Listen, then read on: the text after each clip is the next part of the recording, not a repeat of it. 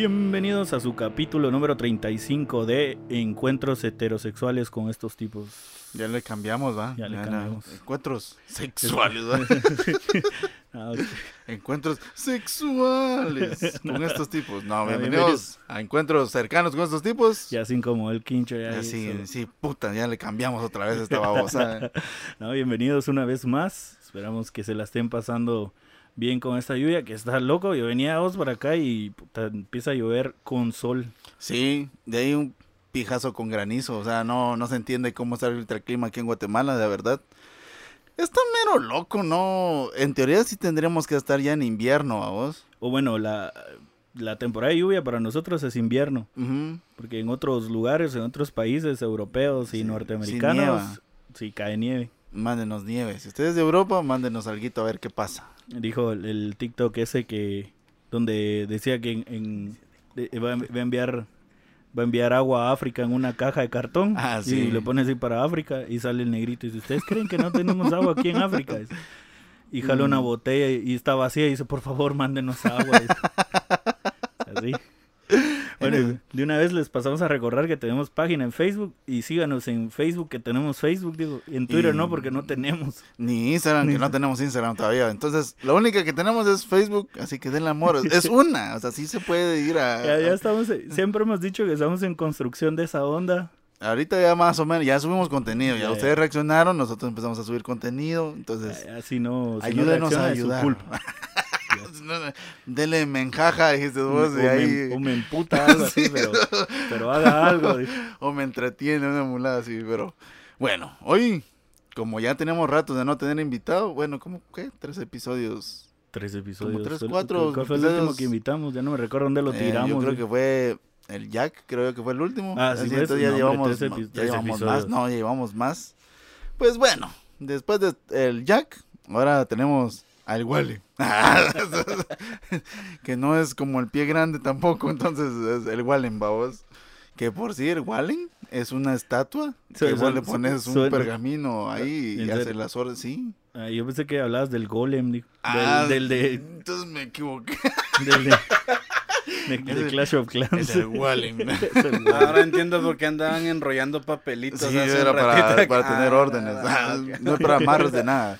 Cabal, va. Señoras y señores, Una- una Walter petición. Gramajo. ¿Cómo estás, Walter? Ah, Bien, bien, bien, bien emocionado y un cachito ansioso acá de ver. A mí me dijiste un podcast, pero empiezan a hablar de encuentros sexuales. Eh, Eso- este, Nadie ya. me avisó. Nadie me puso al corriente. de- Pero casualmente en mi maletín trae. Traigo tra- algo. Trae algo que puede funcionar. En el, mal- en el maletín misterioso. Este es mi maletín misterioso. Vamos a ver qué trae este Martín. Vamos es el hombre de la sorpresa. Igual, como dijiste, igual el alias el hombre de la sorpresa. Ah, sí. Dice su- Wally. Yo, honestamente, es para lo- la, la gente que nos escucha, pues yo es primera vez de, de- que, que veo a Walem. No sabía su existencia. No sabía si era real. no sabía si- Me habían Me comentado, habían pero contado que que existía. Lo logro apreciar en toda su presencia. Sí, hoy, hoy Hasta ahorita que, que estamos, que tengo el honor y el placer de conocerlo. Pues contanos, Wallen, ¿de qué, ¿a qué te dedicas? La pregunta. Bueno, pues yo me, yo, mientras muchas personas fungen como docentes, yo finjo como docente porque, Eso es- porque aún no lo soy, pero me dedico a, a- principalmente a eso, a la, a la enseñanza y también un poco a la artisteada ahí, a, de manera más fuerte al teatro. Ah, el teatro. Ah, qué buenísima onda ahí. Y. Pero no sé, teatro dramático o, com- o comédico, no sé cómo se diría. Para, el comedia, que me, para el que me jalen. Yo lo que quiero es Lo, comer. lo- lo- lo que- lo importante es no morir de hambre en Guate. ¿Han escuchado los artistas versátiles? Ah, Pues yo soy uno de Sí, ellos. solo tenía un cachito de miedo usar esa palabra acá ahorita.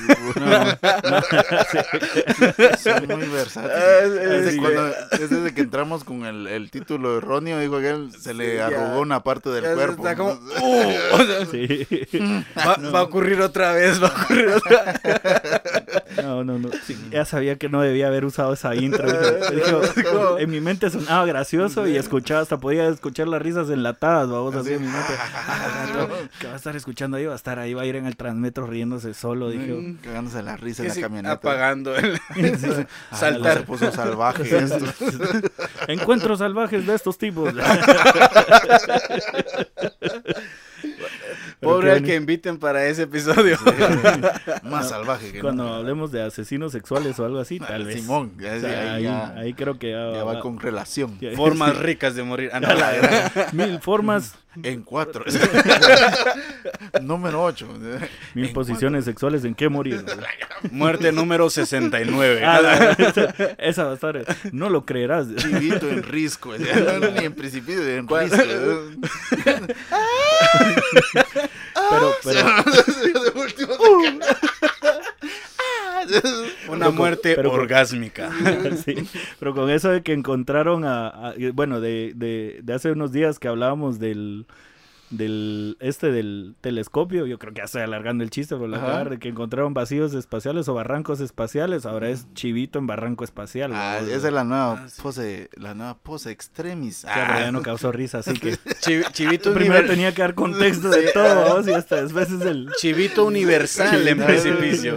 Ah, Universal, chivito.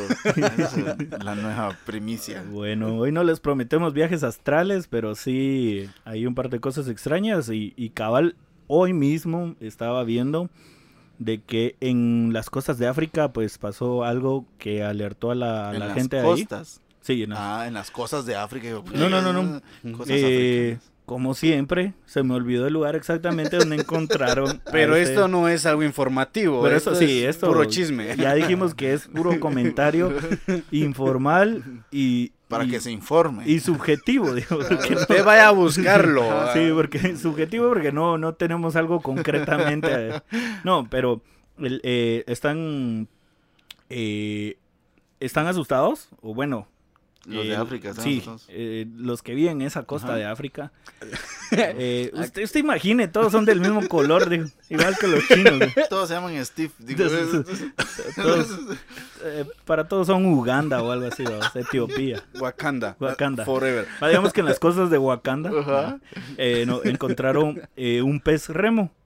Ah, Entonces dicen que qué onda con este pez. Lo curioso de este pez es que es los más grandes que han encontrado miden como 6 metros. Ah, sí, puede alimentar a varias familias. Sí, o sea, si usted abre los brazos así, es como Más la, grande. la mitad. Así, Más grande es el doble. O sea, O sea, no le llega. no le llega así. Mírenos. y eso que Manny es brazudo. Entonces, eh, Más o menos. es, un, es un pez muy curioso, es muy, es muy largo, es como ver estilo la anguila, pero así, o sea, Pero- aplanado y largo. ¿va? Ah, no es como el tiburón martillo, decimos que es así ancho y tiene la... No, no, no, no, Ah, no. Entonces es no puede por alimentar eso- mucho. No, por eso le dicen perremo, ¿va? porque Ajá. Es un remo. es un remo. Yo, yo mientras están hablando en qué parte del cuerpo tiene la forma de remo, Ajá, tratando de no, imaginar todo- el... es todo el Pero es cuerpo. todo el cuerpo. es el cuerpo. Oh, ya Sí, es que es así como larguirucho, pero entonces dirán, pero es un pinche pez, ¿por qué la gente está alertada? Eh, el asunto con este pez es que en Japón es un pez mítico. Oh. ¿Por qué razón? Este, este pez solo se mueve, digamos, a los mil metros de profundidad en el agua. Entonces es muy raro y, por decirlo casi así, imposible de que lo veas ah, en la superficie. ¿va? Entonces los japoneses creadores de Godzilla, Mm. de Yu-Gi-Oh, de. Pokémon, De de, Digimon. Shingeki no Kyojin, Dios Ah. bendiga a Japón. Dios bendiga a Japón, y de los Simpsons, Ah, pero, pero chinos. Eh, resulta que para ellos este animal es un animal mítico. Porque este animal dicen que puede predecir, o cuando lo es, es visto, predice o presagia una, un tsunami o un terremoto. Ah, la gran, ya será. Otro fin del mundo. ¡No puede sí, ser! sí. Otro Ah. Gojira. Hambruna y ahora esto. que no teníamos agua, pero te pasaste, Dios. ahora es un tsunami, no chingas. Ahora sí, cabal, te pasaste. Había hambre, mandó un pecezón. Por eso Pero dice que que presagia un chingo de agua. un eh. chingo de agua. Viene un vergazo de agua, sí. Y literalmente es un vergazo digo, por la ola. Tutuns. El que no entendió, pues. Para, esa manera que no le entendí, eh, hay que explicarle. Le explicamos de una vez el chiste, pues. porque no podemos poner subtítulos. ¿va? Es un podcast, es o un audio. su- o aquellos subtítulos descriptivos. Ahora hizo, eh, ahora se tiene que reír. Pues sí. El asunto es que eh, no ha sido el único pez que se ha visto en las costas de, de, De África. de África, sino que también apareció, o acaba de aparecer uno, en las costas de Chile. El mismo pez. El mismo remo. No, Solo que el, el de ah, Chile sí era- sí, pues. El que apareció en Chile sí era el de 6 metros y Ah, el sí que era más apareció en largo. África era de 5. Sí, por el hambre. Sí, ese no está bien. Probablemente No. ya le habían Ajá, reducido cortado. algún poquito. así como- Sí. Nadie se va a notar, nadie va a dar cuenta si le corto la cola. Ajá, sí. Tengo que alimentar gente, ustedes. Entonces, están alarmados también los de Chile. No, eh, de hecho creo que en Chile no sabían, creo, o sea, porque es No. Latinoamérica, pues. Sí, pues. Aquí lo que agarraron y de una vez lo cocinaron. Ah. Lo más seguro. El, de temporada pusieron Sí, ahí en el cabal. restaurante. Entonces, eh, em, las teorías de por qué creen que este animal puede como o por Está qué saliendo ajá, ahorita. o por qué significa eso es porque creen que el animal a vivir a tan baja profundidad puede detectar y como recuerden que estos an- animales o bueno estos peces al, al estar a baja profundidad prácticamente que son ciegos. Ujú. Entonces, eh, creen que pueden sentir vibraciones, así como el avatar, vamos, es- un avatar marino. así. Entonces creen que puede sentir vibraciones de la Tierra, entonces creen que cuando pasa esto de, de que hay... Empieza a salir. Empieza a salir. Pero empieza, o sea, ahorita está sintiendo que algo viene. Ajá, y algo así. entonces empieza a... Sí, es como los animales. Recordar, eh, por ejemplo, hay muchos casos de cuando fue el, el tsunami en, en Tailandia, ¿fue? Ujú. En el, ¿qué? Un tsunami. 2009. Ajá. que fue para Año Nuevo, eh, muchas personas narraron que los elefantes que utilizan para, para dar paseos y toda esta cosa, pues, y to- bueno, todos los animales en específico empezaron a correr para lugares altos. vamos. Entonces puede ser un instinto de este animal también que, Empezó a puede- irse para arriba para decir, bueno, a la hora que caiga la ola... o saber cómo, pu- pero, se ¿cómo, movió. cómo? Ajá, porque si vive abajo y el tsunami va, Ajá, por, lo va- por arriba, ¿no? Entonces, Lo va, lo va a empujar hacia arriba a él. ¿y ¿Por qué sale? O sea, eso es Ajá. lo que... Como la duda, es- ¿va? Así como que... Sí, como, o sea, esa es la duda que a mí me genera, porque yo no tengo la respuesta. Tal vez solo aplica para China lo del presagio Ah, y oh, para sí. el resto no. Ojalá. Anda de ¿va? vacaciones. Es ¿eh? como, como cuando fabrican algo y, y te traen dos versiones, vos una versión para el, el área en el que la creó y la otra es Latinoamérica, pero viene más chafa. La versión latinoamericana no es No trae esa no, función. No tiene esa función. Yo creo que al pobre pez, a ver si no se le cayó su bastón, vos como decías que es medio ciego el pisado, a ver si no... Eres un chiste para que te sientas bien. Ahí sí le voy a poner risas grabadas, ahí sí le voy a poner risas grabadas. Para no pero- sentirme solo. Sí, pues esa era la... Digo, ya vieron, qué chistoso. sí. Pero qué chistoso soy. Pero qué chistosito. Vos lo que estaba viendo ahorita también está que empezaron a salir un montón de. No sé si. Es un como pescado también. Que no se. Lo están asociando a Quetzalcoatl. No sé si lo has visto. No. Es una como culebra, pero sí. Eh, sí tienen como algas, babos. O sea, sí se está. Sí es grande. No te puedo decir como de qué tamaño porque solo fue un video random el que logré ver. Pero por lo menos sí se miran no escamados, sino que sí se ve como que fue, tuviera algas en el cuerpo y sí las tira como que fueran plumas, babos. O sea, a la hora de salir en el agua, sí se ve como que fuera un, un dragón, digámoslo así, babos. Entonces la Mara dice que de repente ese era, o es Quetzalcoatl, va. O sea, hablando, del, hablando de O sea, animales que, míticos. o sea, como que los mayas al, eh, Al en el- el verlo, verlo lo relacionaron con el... Oja, o dicen que tal vez eso era, vamos. Pero como que tal cual sí era una, una serpiente emplumada y sí, supuestamente sí volaba. Pues, no o sea, sé. por eso te digo, salió ese animal, pero sí está raro. El animal de por sí está feo, pues. O sea, yo nunca había visto esa clase de Pues a mí solo una vez me dieron caldo de pescado con unas cositas como culebras, que julines, no sé cómo le llaman esas cosas. Ah, sí. no sí. los Y julines. cua- cuando vi esa, sí son como cuando vi esa cosa así, la Mm. boca, yo, se me fue el hambre. Claro, nadie, nadie se quería comer una deidad maya. Ah, ese era como deidad menor. Sí, pues, él fue el que perdió en el Mi sacrificio. nahual. A la- el Julín. Julín, Julín. Santos Julines, tío. A la gran era todavía mal traducida. Santos Julines, Julines, Julines. Pero, ¿qué? Pero pobrecitos, porque sí están como que ahuevados por si viene un tsunami. O sea, sí están en preocupación de eso, decís vos, por las creencias. Eh, sí, por las creencias. Y, y precisamente eso me, me, me, me recordó que hay como este tipo de cosas o como sucesos que para los Animales. las personas que, que son de unas ¿qué? cinco generaciones atrás o que tres generaciones atrás de nosotros tienen como estas estas creencias al ver cierto animal o algo así porque por ejemplo para poner un caso en concreto que no es tan raro pero es curioso eh, el día de la marmota en que se celebra en, est- en, Estados Unidos. en Estados Unidos, en las regiones del más al norte y también en Canadá. ¿Y qué pasa con este animal? Resulta que el animal pasa hibernando una cierta cantidad del, de, del, ¿Del año? del año. Es, creo, creo que es para invierno.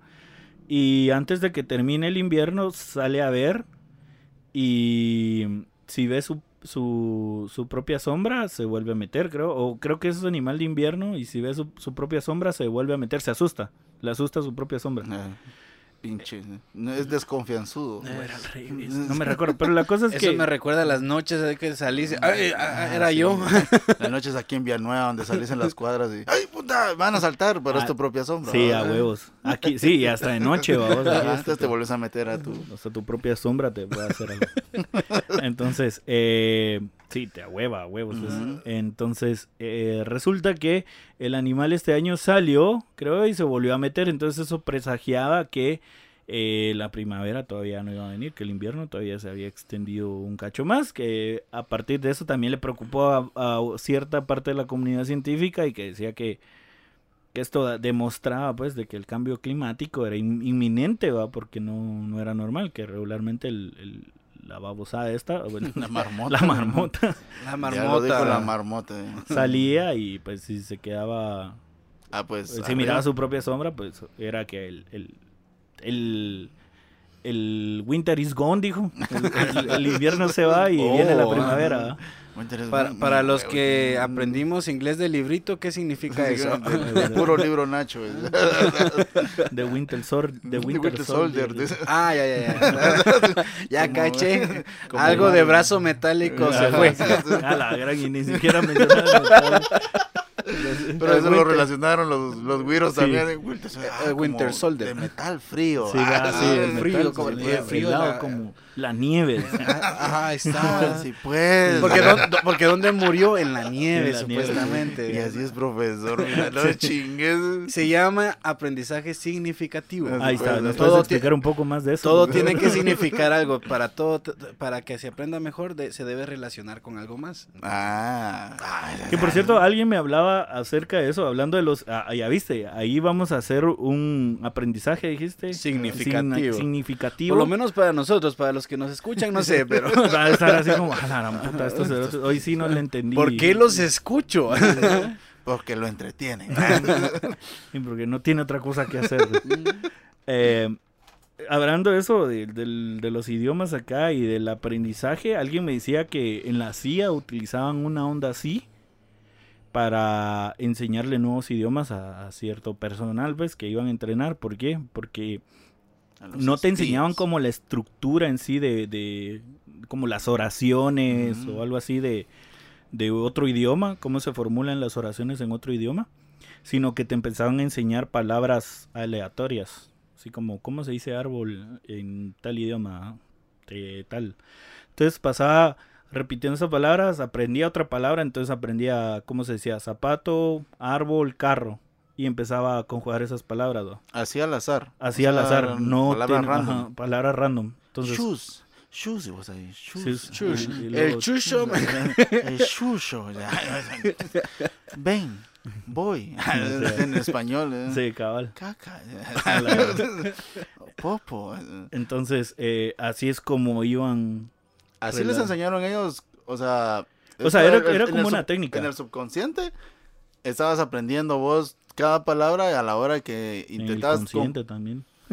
Sí, Porque el chiste era que aprendieras. Pero como dijiste que lo tenían como solo diciendo. No, o sea, es que sí, pero es como para que vos vayas aprendiendo, o sea, como decir computadora, entonces ya sabías cómo se decía computadora. Eh, zapato, ya sabías cómo se decía zapato en otro idioma. Entonces así, y luego te enseñaban como cómo unir esas palabras, o sea, te enseñaban las palabras Ya y luego como que conjugar. lo- los conectores, ¿va vos? ¿Cómo hacer? eh, pero era como para establecer algún código secreto. No, no, no, ¿O no, era para que aprendieran a otro idioma. El, el idioma. Para que seas políglota. Ah, ajá, Ajá. es una es, e, era una es una técnica, era una técnica que me dijeron el nombre, pero de nuevo se los debo. Sí, pues. Googleelo. Sí, Técnica cabal. utilizada en la CIA para aprender idiomas. La- la- mira, yo, yo utilizo el método de, de como se debería enseñar, que solo picar la curiosidad, vos. Y a los estudiantes el- tienen Si Eh, tiene interés, lo va a buscar. Método estimulativo a cargo Ah, de... De Manny. de Manny. ahí está. de Ya Manny. vio. Ah, estamos. Ahí, encuentros estimulando, pero sus sentidos. Ah, sí, a huevos. Estamos menos Pero, sí. califas. ¿no? ya me di cuenta que rato se- Estamos. Ah, ahora estamos. Nadie, nadie le dio una connotación sexual, excepto yo. Entonces, ¿por qué me siento así? Dice que yo. O sea, que en eso que no es normal. vos entre todas tus ondas, ahorita que estamos hablando de idiomas y toda la casaca, ¿vos has ac- actuado hace cuánto? ¿Cuánto llevas actuando? Puta, toda mi vida, decir. De hecho, sí. En el sentido estricto de la palabra, pues desde que lloré fue el primer acto. Ya, bravo. Ya después cuando me di cuenta que La si premisa. lloraba me ponían atención, seguí actuando. Ay, ay, algo quiere, algo quiere. Ah, Manipulación 2. Eso fue lo que dijo mi psicólogo. Ah, exacto. o sea, eh, pero ya en teatro, Ajá. Ya no en la vida. Ya por, Ya- ya ya- por, ya por- por- por ya ganar dinero. ya así como arte. sabiendo que me podían pagar por eso. Ajá. Pues básicamente desde el 2014 empecé a, ya como a un curso de teatro como oficial, ¿verdad? Ya por un De calles Por- abiertas. escuela segura. Entonces ya aprendí, va, banda, que cuando uno se sube al bus tiene que subir con actitud, va, porque uno tiene que impactar a su público. Esto es un asalto, esto decía la- yo antes. la primera impresión es lo que es lo que cuenta. Bueno, banda, yo sé que pum. No, hombre, como se subían antes. pum, pum, pum.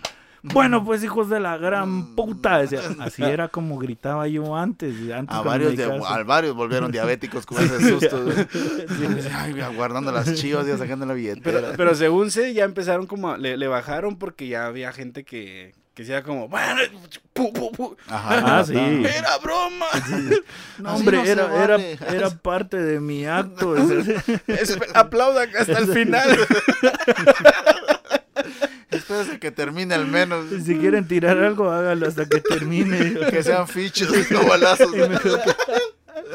sean fichos, no balazos, por favor. Entonces ya le cambiaron el rollo. No, pues eh, empecé desde pequeño, la escuela, eh, iglesia, mi mamá. Pero ya después, ya eh, en 2014, un primer taller de teatro y ya luego que también dentro de la misma docencia me dieron el, el impartir curso de teatro, entonces ya, Ya tengo- lo- ten- ya, ya no me funcionó solo el actuar y fingir ser maestro, entonces dije, tengo que formarme. Entonces ya me metí a un diplomado. tengo que utilizar palabras que, como dijo aquel, que, que, que utilizando ciertos conectores parezcan lógicos. Entonces ya... Ay, eso sí, ya hasta yo me sentí así como. que- Método Mani. Ajá. Adquiéralo, adquiéralo en línea. A mí me funciona.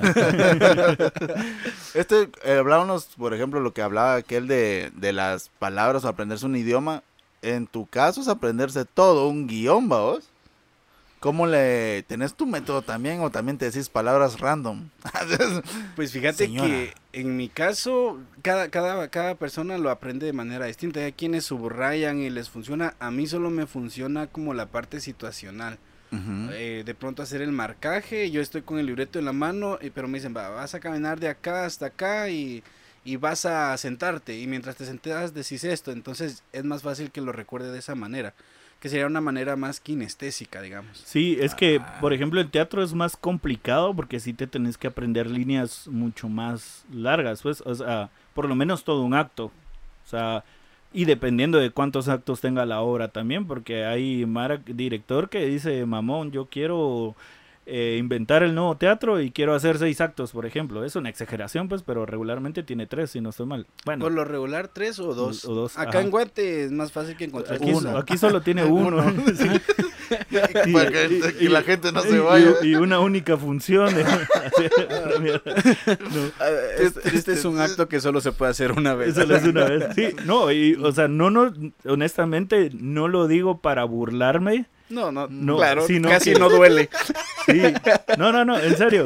No lo digo para burlarme como tal, sino que lastimosamente el teatro aquí en Guatemala está es muy poco valorado porque yo tengo varios amigos que que se dedican a teatro y que están ahí como pueden y que de verdad Pidiendo ayuda. por Sí. aparte pidiendo ayuda lo tengo que invitar siempre cada vez que lo veo La gran cura, la- Y eso, y eso sí ya como que incomoda, decimos. Eso, A la larga, pues aburre. a la larga es una Tu esperanza de que te lleve a la premiación de los Oscars ya no es no tan- ya no ya, no es algo factible Que Es- cachetea a Chris Rock. dice, ya, no, ya no es un sueño que se pueda hacer realidad. o que lo cacheteen a él sería aún más entretenido. No, o sea, lastimosamente es muy poco valorado, ¿ves? Entonces, es, es esa, esa broma es en estilo protesta. Parece chiste, pero es una chiste, protesta. pero es una señor protesta. presidente. No, no tiene que ver solo el... No tiene que ver el presidente, ¿va? son otras cosas, pero no nos vamos a meter tanto a política como ahora.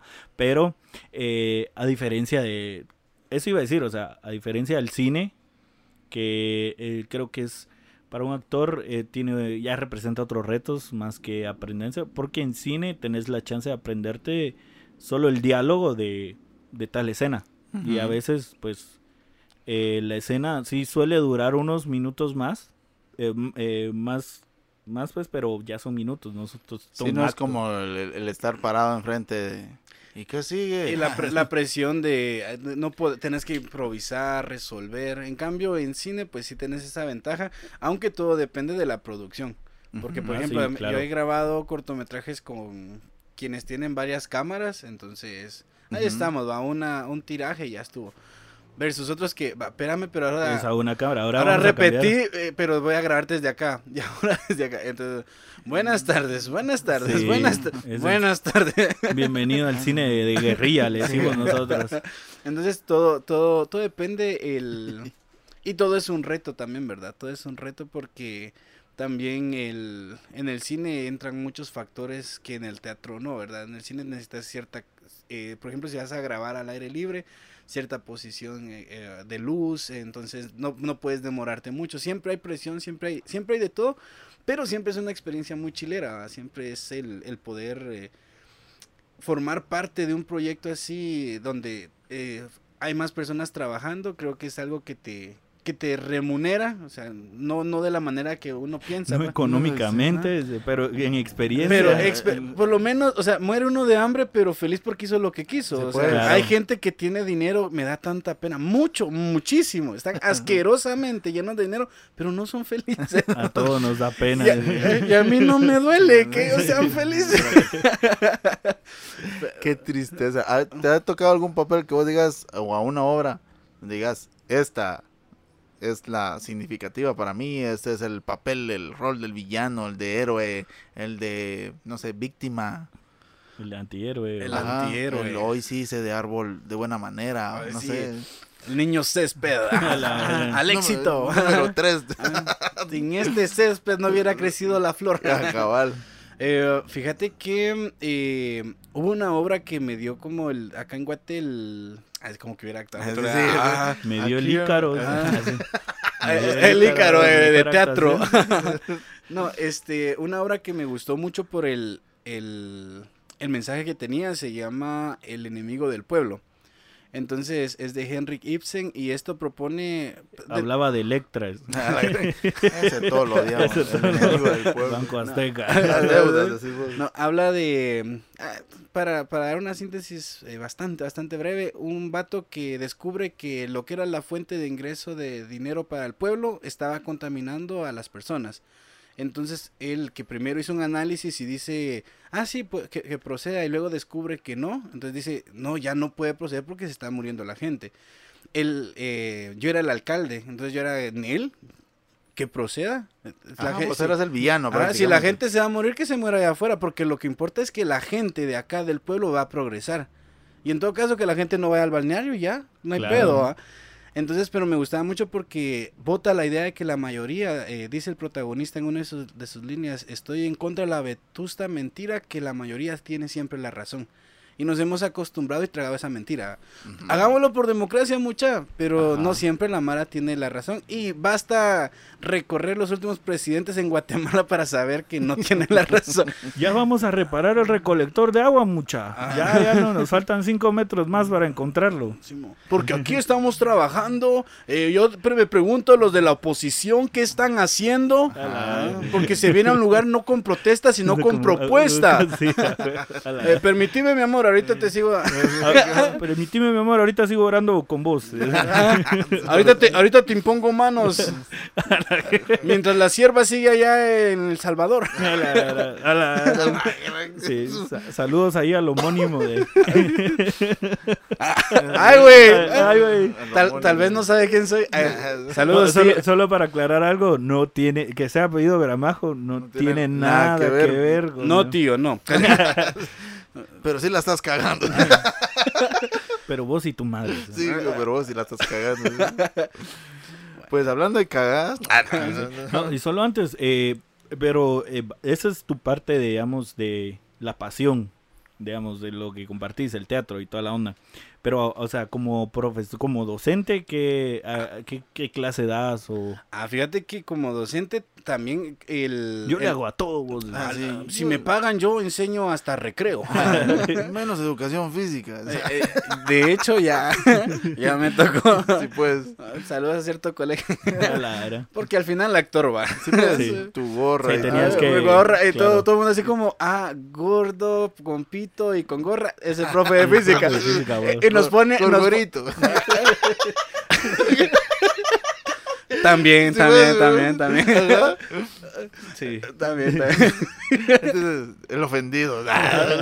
Perdonen, estimades oyentes. Le vamos a poner un pitido ahí.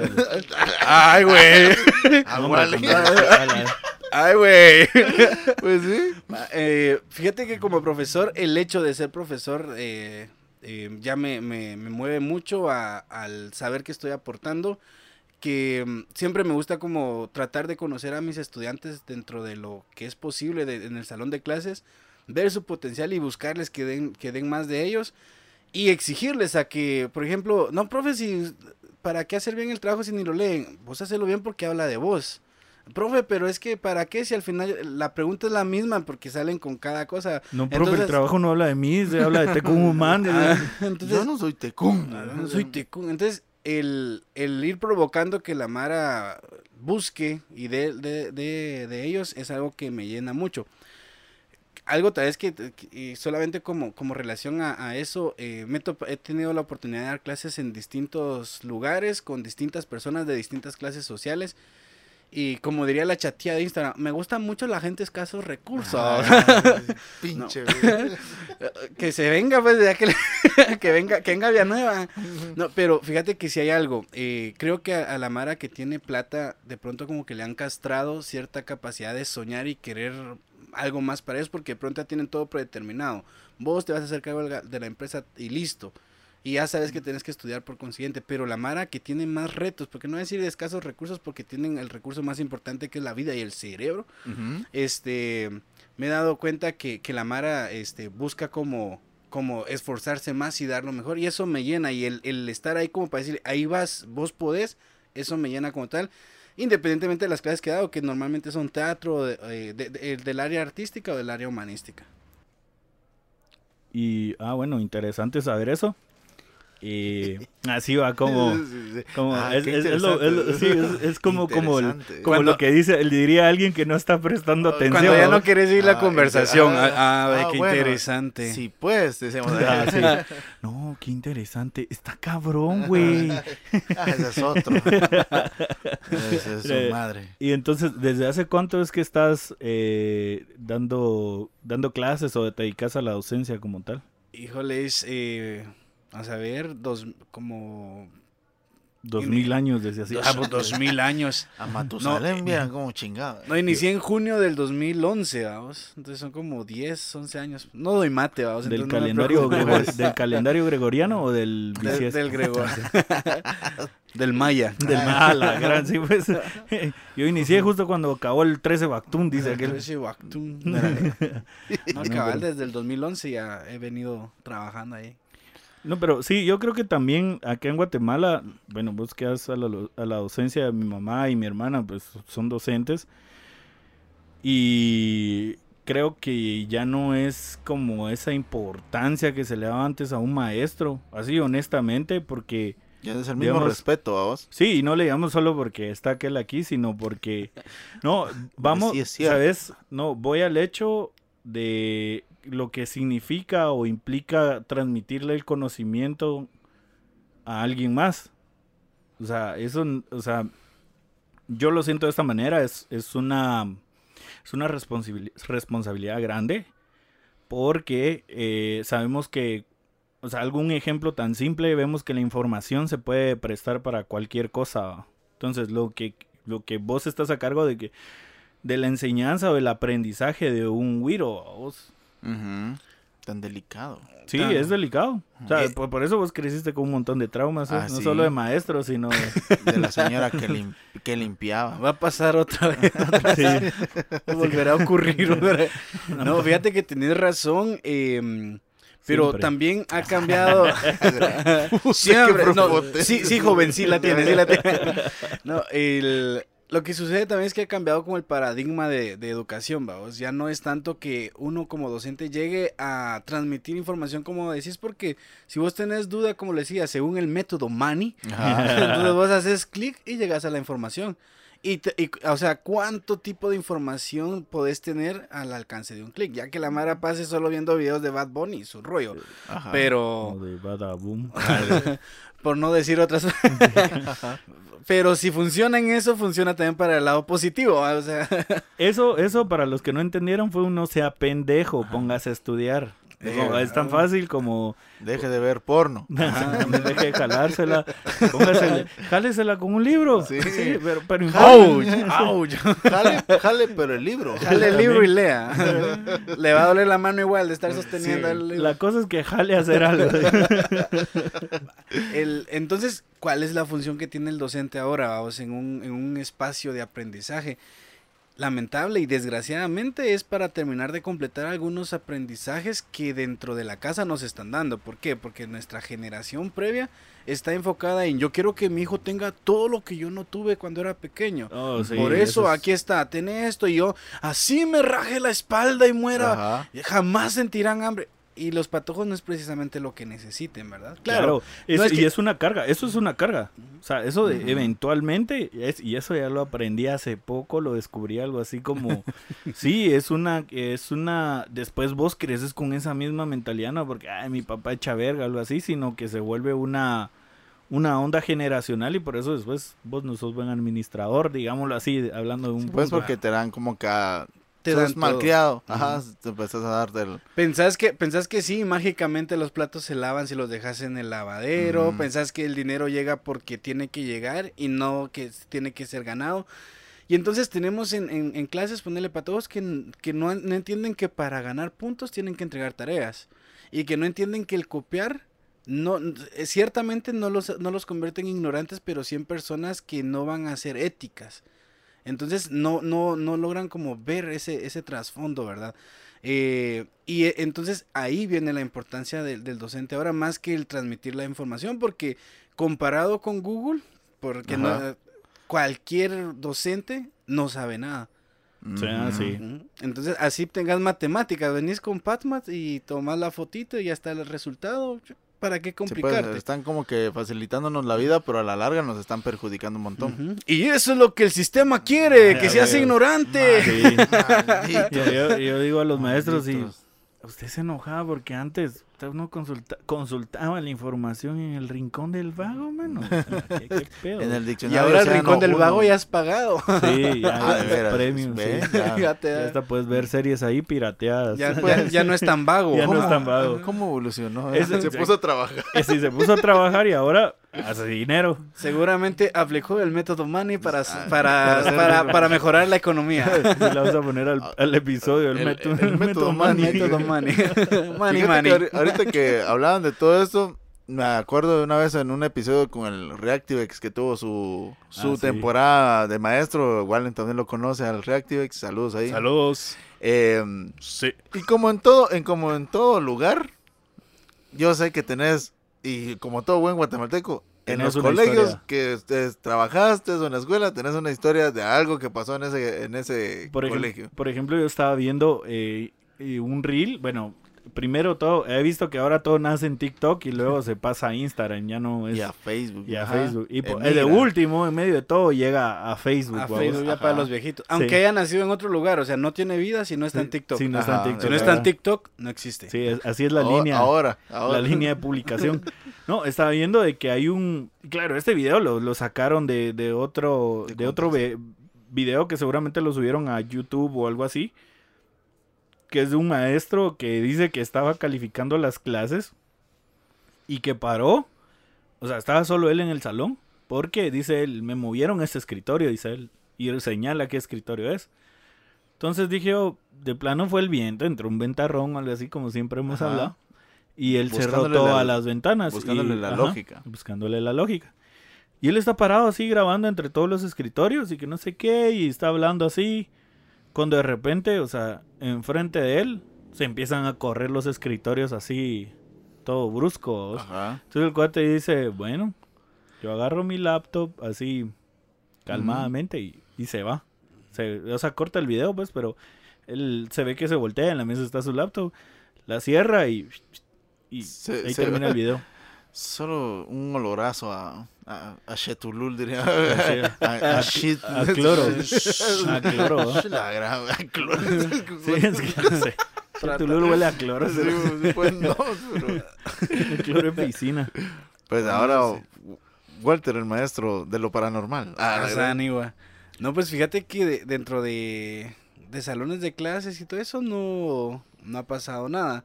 No, ah, me gustaría inventar algo. como- Ah, bien, fíjense, muchachos. sí, O, o no sé, tal Ma- vez ma- calificando Ma- los exámenes más, de la más que, más que los oídos de, de la Mara cuando llegan algunos papás que sí se enojan por las notas que Ah, entregan claro, las ajá. Eso es. El, el- el famoso, el, el famoso día del lápiz, dijo. Es- eso. Pero sí, por ejemplo, de pequeño recuerdo que con nuestros, o sea, los cuates de la escuela, va que al final en esa época, ¿verdad ustedes? Sí, pues. Uno sí socializaba en las, en las clases y tus cuates eh, se juntaban en alguna cuadra y jugar. En donde yo viví, eh, colocaron, por fin fueron a colocar ahí un alcalde consciente, fue a pavimentar una calle de todo el pues, asentamiento. Gracias a. Gándara. Sí. Sí, Gándara. Yo pensé, que había, había ido a poner una canasta, babos, una, Ah, una ver- babosa sí, de o- básquet, de esos No, no, no, no. Voy a El- poner una virgen, así que sin ofender.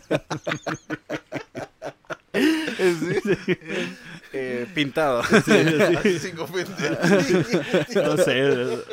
El clavo es que el, el- primero pues eh, metieron drenajes y luego pavimentaron esa calle. Fue la primera que como que finalizaron y era como así van a quedar todas las demás calles. Si votan por mí en las próximas elecciones. Sí, pues, lo hizo un año antes de las elecciones. Justo. Ah, hijo, siempre. Y entonces todos los niños lo que hicimos fue agarrar esa, ese- esa calle de autopista, ¿va? Y como teníamos, o sea, ¿verdad? Teníamos Sí. nuestros vehículos, entonces agarramos los baños de donde lavaban nuestras mamás y ahí nos subíamos y ahí nos deslizamos, ¿va? Ah, música, sí. O sea, sabes, siempre creatividad. Lo bueno que no tenía grada. Entonces, vos mirás esa, esa- ese pedazo, pero está cae. así bien liso. Sí. Ya lo habían alisado. No, ya sabía, ya la Mara ya sabía que al llegar a esa, a esa calle era como ver para arriba porque... Que se tira. ¡Cuidado! Ah, bueno, ¡Quítese pues, a la verga! Cabal. ¡A la Puta, pero el del, el del camión, babos, así, ya no era al revés, va, no que el del camión. ¿cómo No, o sea- se le ocurre pasar por aquí? No, ve que esta Eh, calle es... es, es para los niños, Sí. ¿no? Y fíjense que los papás era como, pues si se están divirtiendo los patojos, pues que se van a drogar. Y nosotros, ajá, eso es en otra calle. En donde no hubo pavimento. Sí, cabal, donde, donde hay piedras. Ah, la, ca- la, la- calle pavimentada me salvó. donde hay dos tipos de piedras. Ah. Las piedras rodacen. Bueno, entonces son tres. Las que ruedan. Las que inhalaban. Y las que lanzabas. porque- Como ay, las que lanzaban. El asunto es que, que estaba abierto el espacio de como el drenaje, ¿verdad? Porque sí, a media calle teníamos que hacernos saber maniobrar, ¿verdad? Ajá. Porque si no nos íbamos al hoyo. puta, hasta de aerodinámica aprendías Ah, ahí. pues, ahí de todo, pues, la verdad es que sí, aprendizaje significativo. Ah, Nuevamente. Ah. Entonces ve- venían unos patojos que eh, estaban jugando con unas pelotas. Eh, tira- metían la pelota arriba y salía abajo en el de- En del el- drenaje. Ajá. Y los patojos eran los más chatíos, entonces ellos jugando eso y los otros deslizándose. Y entonces resulta que esta cuestión, el de pronto ya no, ya no pasa la pelota. Un niño trabado. No, y entonces to- un cuerpo. Ay, güey, la, ahí. la pel- la pelota lanzó al niño. Lo destrabó. Y entonces eh, Y ahí em- vemos empiezan... cómo va el pequeño Timmy. ¡Ya no era la pelota! Pues sí. Y entonces eh, queda de pronto trabada. Entonces lanzan más pelotas, pelotas chiquitas, grandes. Y pues cuando se acaban las pelotas van a la calle de las piedras. Ah, yo, pensé que, yo pensé que iba a decir, hasta que vino alguien, porque no falta el patojo Ajá. mierda, como hemos dicho en otros episodios, Me y consiguió una bomba de aquellas grandes, de, de las de Uh, las que tienen la ametralladora al final. Eso pasó en la colonia del frente. Ah, o, sea, o sea, que sí. Era más bélico. ¿eh? y entonces Entonces, empiezan con piedras. ah, ah, Pero la- no llegaban ni las pelotas ni las piedras y ellos habían estado jugando así, ¿verdad? Entonces empezamos como a, a ver qué onda y todo el mundo dejó de jugar porque captó demasiado la atención y el que todos estuvieran ahí. ¡Tira otra vez! ¡Dale Ajá. otra vez! Entonces vine yo así, chute, va. Ajá. ¿Qué pasó pues? Ah, sí. El adulto disque responsable. el que iba a ser docente. Ajá. ahí está el maestro entonces dijo, de la vida. Ah, de la vida. Él, él predicaba con el ejemplo. Sí. Empecé con un proceso so- socrático, Ah, mayéutica. ¿Qué pasó? Sí. Ah, Y luego ya viene la involucración. Permítanme. Y luego la conclusión. Ah, Ah, se quedó trabada. Ay, Ah, efectivamente. hay No algo. están pasando las pelotas. eso ya lo sabía. Entonces yo entro y empiezo a ver ahí. Se lograba ver el, el otro extremo, Ajá. pero se ve algo muy oscuro al centro. Entonces yo como que pucha. O sea, se lograba ver el extremo del tubo. Ajá, o sea, pero- el otro lado. Pero había una parte muy oscura, extraña al centro y no se veían ni las pelotas ni las piedras. ¿no? Ajá. Ajá.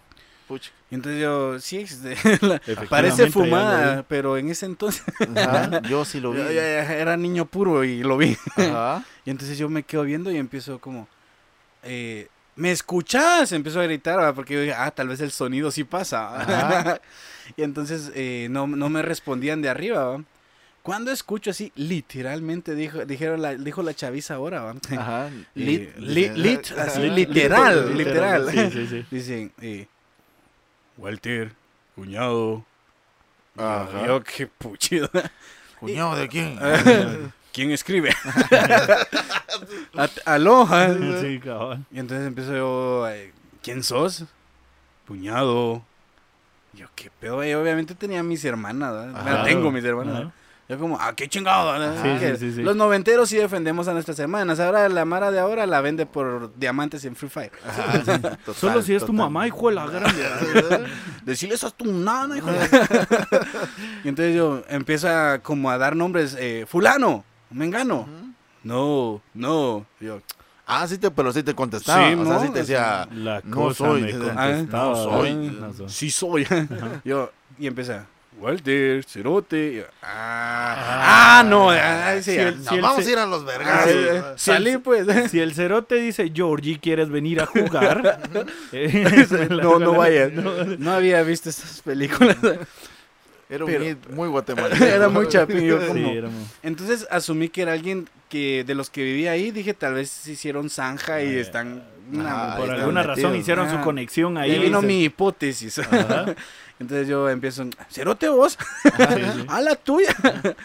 y entonces cuando le estaba contestando así, dice una señora de las que estaba arriba, dice, pero ¿por qué no pasa todo? Y ella, y ella dice, uy, usted le dice, aquí está hablando alguien. Está doña Blanca y doña Maribel, ¿va? Ah, sí, las clásicas dice, doñas. Las doñas. Doña Blanca, le dice, ahí hay alguien.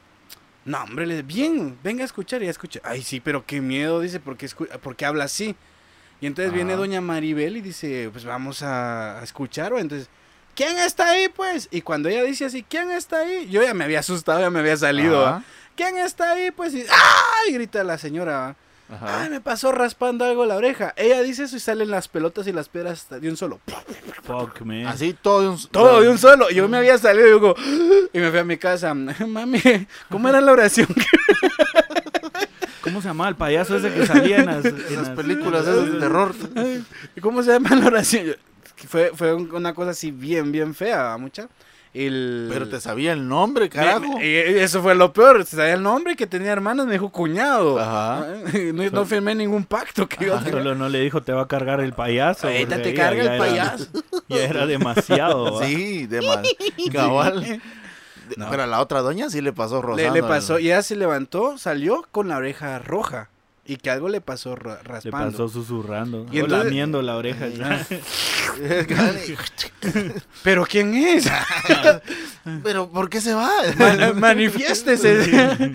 no, entonces Ah, no ya, ya empezamos todos como, ah, no, es que aquellos tiraron unas pelotitas y todo el mundo así como, y todos, ah, Ah, Ajá. a ver. por esa tarde nadie Pe- más volvió pero, a deslizarse digamos, en sí, ese pues. Pero digamos que eso sí sucedió durante el día. O sea, era. sí, era, claro, era, no, era era una noche, tarde, ajá, era noche. tarde, ¿va? tarde de juego.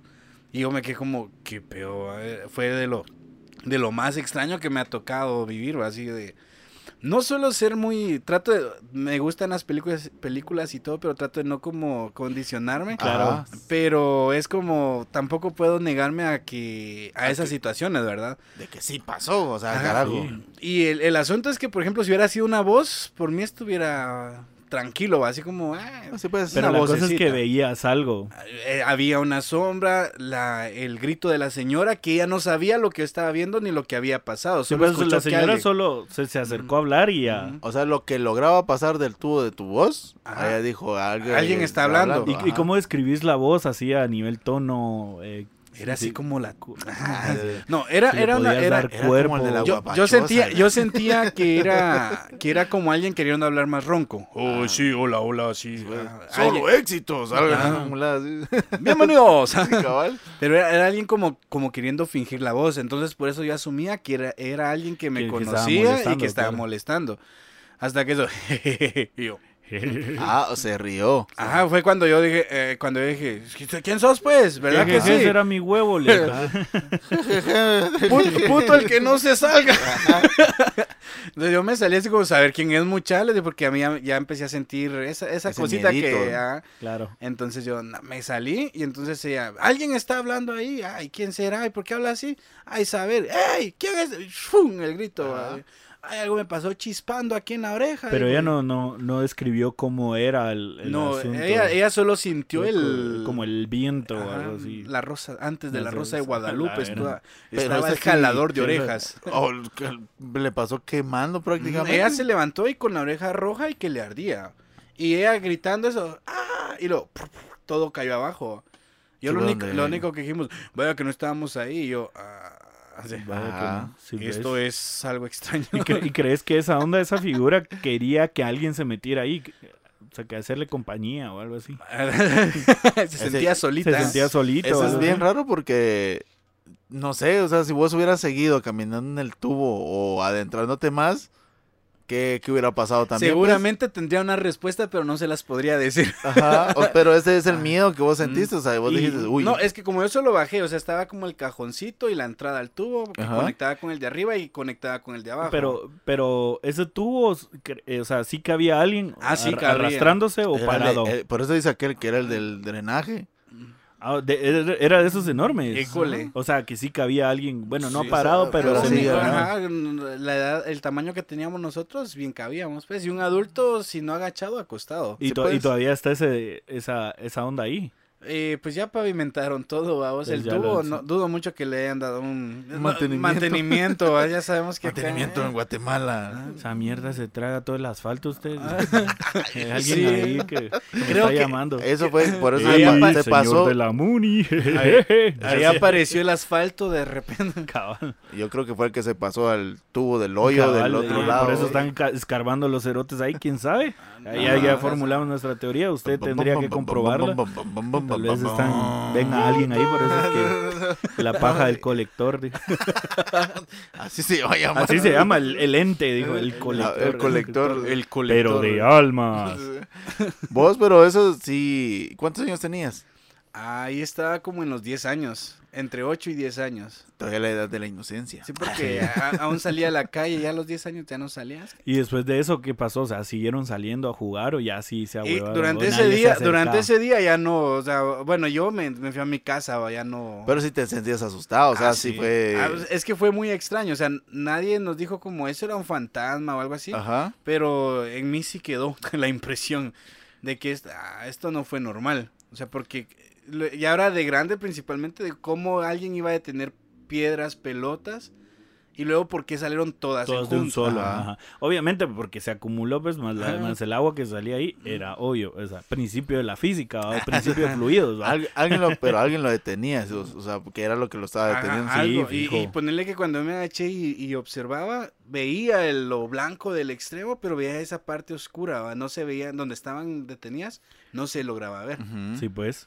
Pero eso es, es- yo creo que de niño a uno siempre le pasan algo, algo fuera de lo común, dirían ahí, pero uno como está pequeño lo dice como que, eh, adiós. Sí, yo creo que por eso Stephen King se, se va. Eso ya es opinión personal, no lo estoy diciendo. Y va a sonar muy mamador y toda la cosa que Hipótesis. es. Mamalón. Pero es mi hipótesis. Y, Sí, sí y que ahí usted sí la refuta, hijo de la.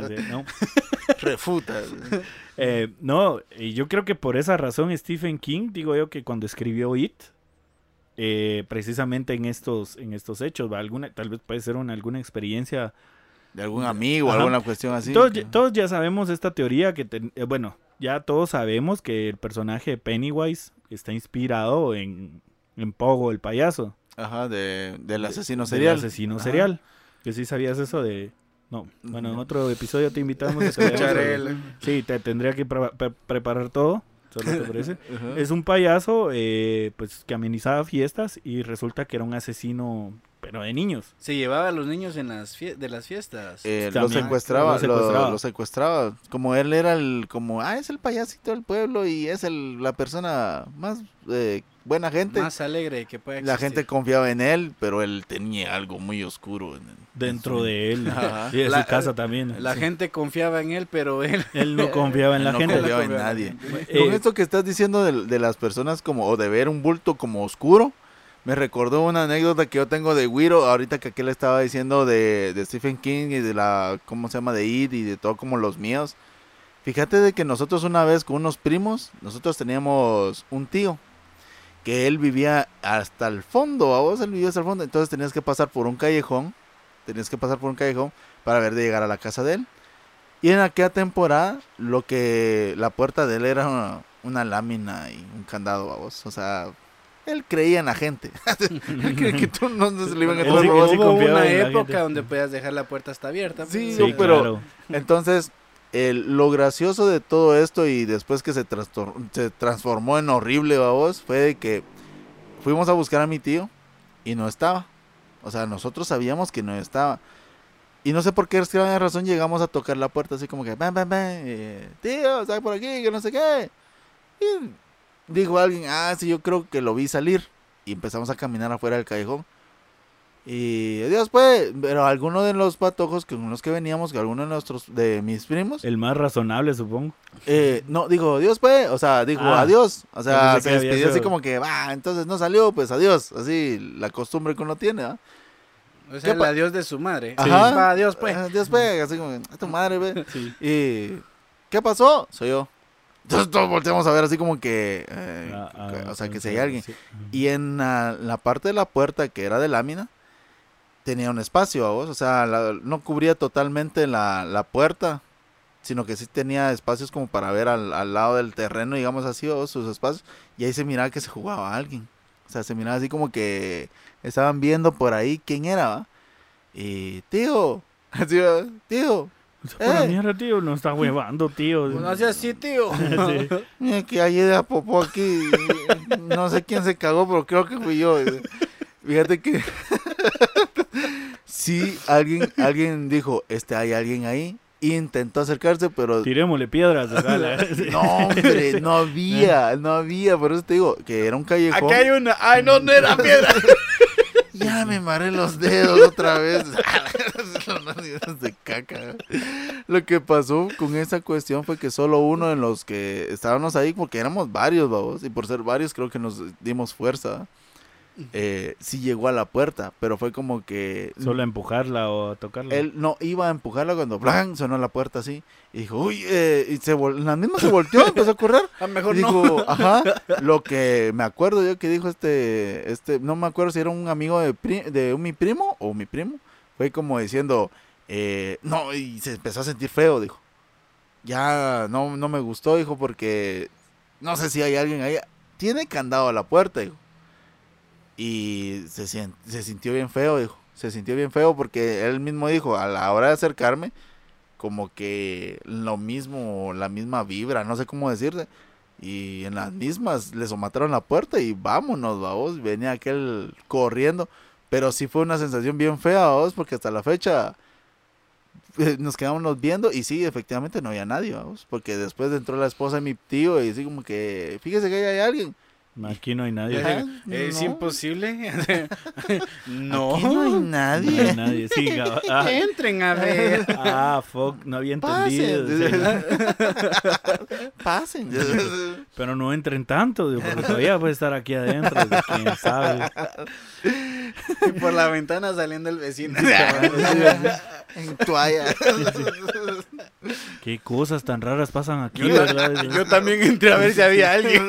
Yo también vi a alguien ahí adentro y, y me iba a meter a bañar y pues aproveché. Ya que, me, ya que estoy aquí adentro, voy a bañarme. que-. Pero no le digan a su tío, ¿verdad? Todo esto resultaría muy sospechoso. Se puede asustar. Cállense. No digas nada. Cabal. Pero esa era mi duda, dije, siendo vos maestro, como siempre hay una leyenda urbana de, de toda escuela, De no sé. todo. Ajá. Fíjate que como he trabajado en el sector privado, Ah, la gran no hay presupuesto para Sí, historias. Sí, o sea, esas historias sí no se En- formulan. Ajá, en, en el sector público es donde sí es como, sabían que aquí era un cementerio antes. Ajá. Ya vieron, una- cerotes, para los que nos escuchan, no es paja nosotros. Eh, En todavía, todos no, lados. todavía no es un cementerio. En todos lados ha estado. Bueno, Villanueva creo que sí, vamos. con- Estuvo, es lo que les decía yo, este en un episodio se hablaba de la, de la historia de la mano peluda, vos, de allá del Calvario. Y que ahí sí fue un cementerio.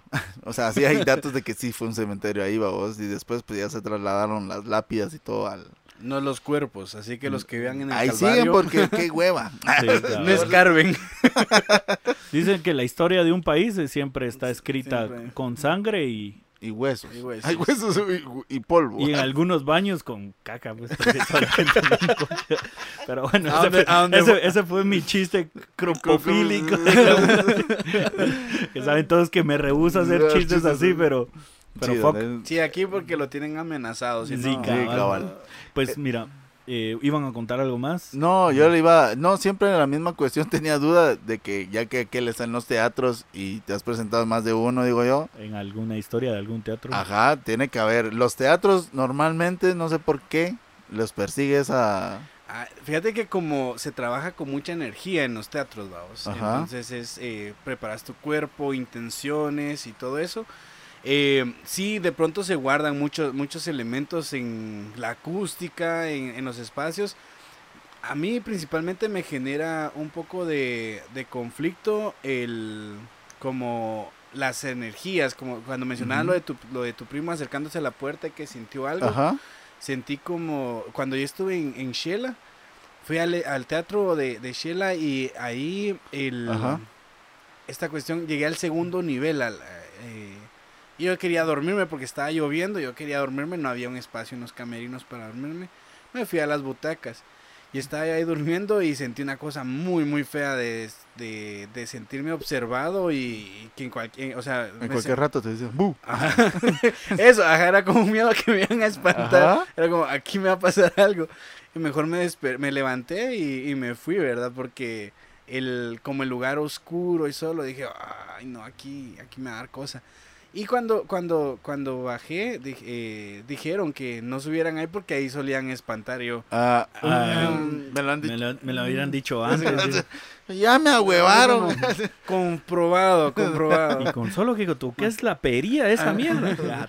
Ya, te cayó la maldición. Y eso que me vine porque no, no me asustaron. O sea, ah, yo, sabía que me habían asustado. pero sí se Me sentí raro, pero no asustado. Y, eh, por ejemplo, ver los vestuarios, el entrar a donde están los vestuarios, a, mí de pronto me da la sensación de que se van a mover o algo así. Ah, yo pensé que iba a decir algo así como una filia o algo así. estos tacones. me gustan los tacones. Me qué se va a vestir? me gusta personificar tanto. Ser la, la la princesa. Pero, o sea, eh, ahí no te ha pasado nada más que el, el sentir de que vos decís algo se va a mover, algo, algo va a pasar. Pero es por, por tantas historias, ¿verdad? Que han contado algunos compañeros y compañeras que dicen de pronto como eh, el vestuario de, Estábamos en tal obra y de pronto el vestuario de fulana que había muerto desapareció. Ah, no jodas. Cuando van a ver la caja y lo llevaba puesto. no lo devolvió. O que esta, esta cuestión, el que de pronto en, en, en Universidad Popular el la o sea es la campana el llamado se hace a través de una de un metal es como un, un, aro de llanta pero es, es, como la parte de la, de la magia del lugar no del bajo presupuesto por sí, pues, todo es parte de algo de arte ya, ya, es histórico no o sea es, es ah, posibilidades. Como las campanas de iglesia de hechiza. Entonces, pero esa es la manera en que ahí siempre se ha llamado a, función, ¿verdad? Entonces, algunos dicen que eventualmente escuchaban que pues. sonaba la, campanita. Para que suene el llamado para los muertos. Tercera llamada ya está solo el teatro es momento de espantar o, dormir en el, en el escenario y también de pronto sentís que el, que el que el, la tarima se... como que también van Ah, como el peso de alguien. Ajá, y, sí, porque... De un personaje histórico. Me ha pasado, suelo dormir cuando tengo sueño. Eso te voy a decir yo, me está hablando de dormir en las butacas y, y en el este, escenario. ¿Te ha tocado dormir en el teatro? Eh, sí, por esperar que llegue alguien o que todavía no es hora de función, entonces. Ah, bueno, yo pensé que ah, sí. de, ajá, de haberse quedado. No, no, no, me imagino que decir cabrón eso, pero sí, por ejemplo, estoy cosa de pronto siento que alguien se acerca, me despierto, no hay nadie, Y algunos que sí les ha tocado dicen que, que se escuchan ruidos, que, que claro, uno puede ser, son ratones, son muchos ratones, son ratones muy grandes. Son tacuacines. es un... Es un ¿Cómo se llama? El, el, el tlacuache. es un tlacuache. Es un tlacuache. Amá. Amá, se metió otra vez el peje lagarto. El lagarto. Otro tacuacine, otro niño de tacuacines. ¿Te ha tocado que actuar en el Miguel Ángel Asturias? Eh, solo en la, en la sala, en el teatro de cámara. En el teatro de cámara, que es más pequeño. Tal vez, tal vez en agosto esté en, en la gran sala por primera vez. Ah, la gran. Ya después podré morir y espantaré a todos. Sí, puedes, claro, ya pero ojalá que elegir, elegir el, teatro que vos, ah, que vos actuaste. En la gran sala. No, sí, pero aparte de eso, o sea, te va a sonar muy, muy mamón también otra vez, pero, es, que, es, que, es que aparte de, de, de, toda esa vibra que decís que se siente extraña, pero sí se siente... Eh, eh, yo por azares del destino, mm, ayudando a un cuate, me tocó, o sea, tuve la oportunidad de subir a la tarima del, de la gran sala, ¿ves? Pero pasar, digamos, tras bastidores sería... Sí, se eh, siente. Sí, detrás del telón, digamos.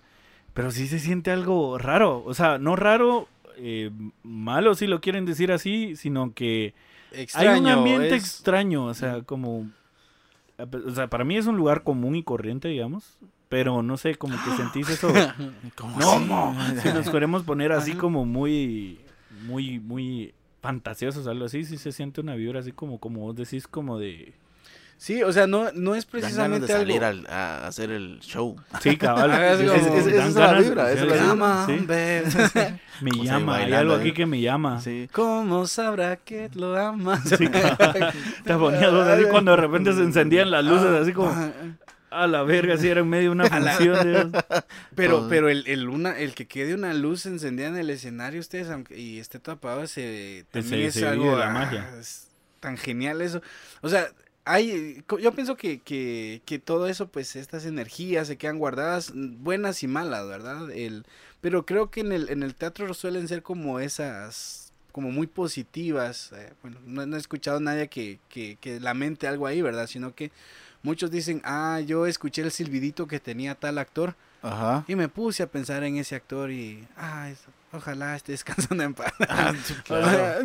porque, O los esté puteando en paz desde allá. porque, porque Así pronto, no era. de pronto pasa, por ejemplo, eh, con mi, un, un tío fa- eh, ya falleció, pero él de pronto llegaba a mi cuarto. Ajá. No, era no, el tío Nacho. Eh, y ya después yo ganaba. Ay. No, él llegaba como a ver si estaba despierto para consultarme algo o, o- o por cualquier cosa o decirme feliz noche. ¿no? Y después, al tiempo que él ya había muerto, eh, yo estaba acostado y se veía la luz del, del patio por la ventana y vi que se acercó la sombra. Ah, y, ¿no crees? y a mi mente fue como, ahí viene mi tío. Y ahí me- no, pero si él ya está muerto. Ahí viene mi tío. Ojalá que no. Mejor ya no. Ojalá Ah. que ya no venga. digo. Y, y no, y no, o, o sea, solo vi la sombra, ¿verdad? Y luego escuché como el tocadito que él hacía, porque si está durmiendo que no lo despierto, y si está despierto, pues vas a ver que, que soy yo. Y yo dije, ay, volví a escuchar el sonidito. Entonces. Salgo o no salgo. Un, Dáselo. Entonces, si, si a, raíz de eso, entonces digo, si, o sea, el actor pasa mucho tiempo en el escenario, ¿verdad? De, uno va a la, a la función, son dos horas y mucho, pero para llegar a esas dos horas son varias horas que invierte pues no sé, de pronto es lógico que quede cierta parte de, de su esencia o de su energía en ese espacio, ¿verdad? Que recubra ese lugar. Y el, se me hace muy, muy lógico y coherente, ¿verdad? O sea, si pudieras vivir eternamente en un lugar, ¿por qué no hacerlo en un lugar que te apasionó tanto, ¿verdad? Ah, eso estaría. Puta, yo me quedaría a vivir en una película.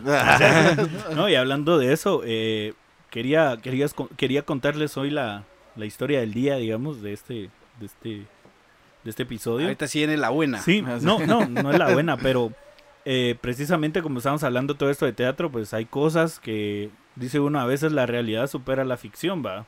Bueno, en, en los medios eh, es un dicho que corre muy seguido y la verdad es que esta historia es muy lamentable, o sea, porque refleja mucho de la situación que vive en el país, más en ese, en ese año en específico que pasó. Eh, pero la historia de este cuate, la verdad es que pues parece una, una película y una película de terror. Eh, había, una, había una frase que, que salía en esta serie de Criminal Minds. ¿Cómo me? O Ustedes han visto Criminal Minds, pues si tienen cable, pues, o Ajá. Tigo Star, pues. No, No. solo. Eh, pues eh, la, la, eh, Criminal Minds siempre al final o al inicio, o bueno, cre- creo que en ambas, siempre empieza con una frase de un escritor, vamos. Eh, Siempre haciendo alusión como lo que va a pasar, todo este lenguaje cinematográfico, ondas así, va. Bájate de ahí, mi amor. Pero- la señora de la terminal. Bájate ahí, bebé. Ah, Ah, bebé, La señora del... Es por la traducción, Sí, me. Bájate que de tenía ahí, su hijo en las gaviotas. Eh, el asunto con esto es que transcurre, y es irónico que transcurre en, el, en 1996. O sea, el año en el que se firma los acuerdos de paz en, en Guatemala, donde el gobierno y la guerrilla, pues, digámoslo así, de una, de una forma más vulgar, hacen las paces y decir, bueno, desde aquí en adelante prometemos de que ya no va a haber más violencia en el país eh, por el bien de, de, de, de la patria pues y de los de la población pero todos vamos a estar de acuerdo en que des- desde ese punto para acá creo que es cuando más violencia ha habido en Siempre y cuando no nos bloqueen las carreteras y no se atrevan a decir que están siendo saqueados en sus tierras y bajados sus recursos. O sea, Pues fíjate hay paz que- mientras no hagan eso. Pues fíjate que precisamente eh, eh, este grupo criminal, no sé si se recuerdan ustedes que es los Pasaco, el caso de los Pasaco, este grupo de criminal de secuestradores que tuvo aterrorizada a Guatemala durante pues, dos años casi que, o creo que fue por un tiempo más atrás. Eh, pero, ¿qué, es, ¿qué son los Pasaco? ¿Por qué, ¿Por qué los Pasaco? ¿De dónde viene el nombre, va? Eh, pues los Pasaco es, viene de un, de un pequeño pueblo que está justo, digamos así, en el límite entre eh, Jalapa y Santa Rosa. Entonces, es un pequeño pueblo. Eh, la verdad es que cuántos habitantes no, no sé cuántos hay porque nunca me nunca he ido a hacer censo por ahí. Es parte de lo que debe investigar usted, estimado oyente. Ah, exactamente. Pero todos sabemos que estas regiones de, del interior del país fueron las que más sufrieron en el tiempo de la guerrilla, ¿verdad? Porque son comunidades que se encuentran eh, cerca de montañas, cerca de lugares donde hay monte, pues por decirlo así y sabemos que la guerrilla militaba en zonas así, pues todos los enfrentamientos de, del, conflicto armado fueron en, en el interior, ¿va? Eh, precisamente porque pues esto les daba, les daba ventaja, ¿va? De alguna manera, y que conocían también el, el área en donde vivían, pues. El asunto estuvo en que este grupo criminal, pues estuvo aterrorizado y se formó precisamente por, por carencias, ¿va? O sea, esto lo narra la misma Mara que algunos que agarraron, que confirmaron y que lograron testificar Y, decir, dar las razones por las cuales ellos cometían estos delitos, o sea, por qué secuestraban gente.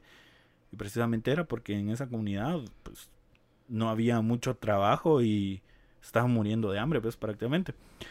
Em, la fecha exacta, exacta, exacta, no se las tengo, pero el, todo em, empieza, cómo salta este grupo a la fama, digámoslo así, o al ojo del público, es porque en noviembre de 1996 esta banda secuestra a una, a una mujer que era una señora, porque era mayor de edad, superaba los 50 años. era... Señorona. no, señorona, digámoslo, por el sentido de que tenía dinero, porque era, e, era familiar de una de las familias que sabemos que, es dueño de la finca. Dijimos que no podemos mencionar porque si no eh, desaparece. Lo, este vamos a lo, vamos a censurar en el, ¿cómo se llama? Pero si pagan el Patreon van a saber quién es.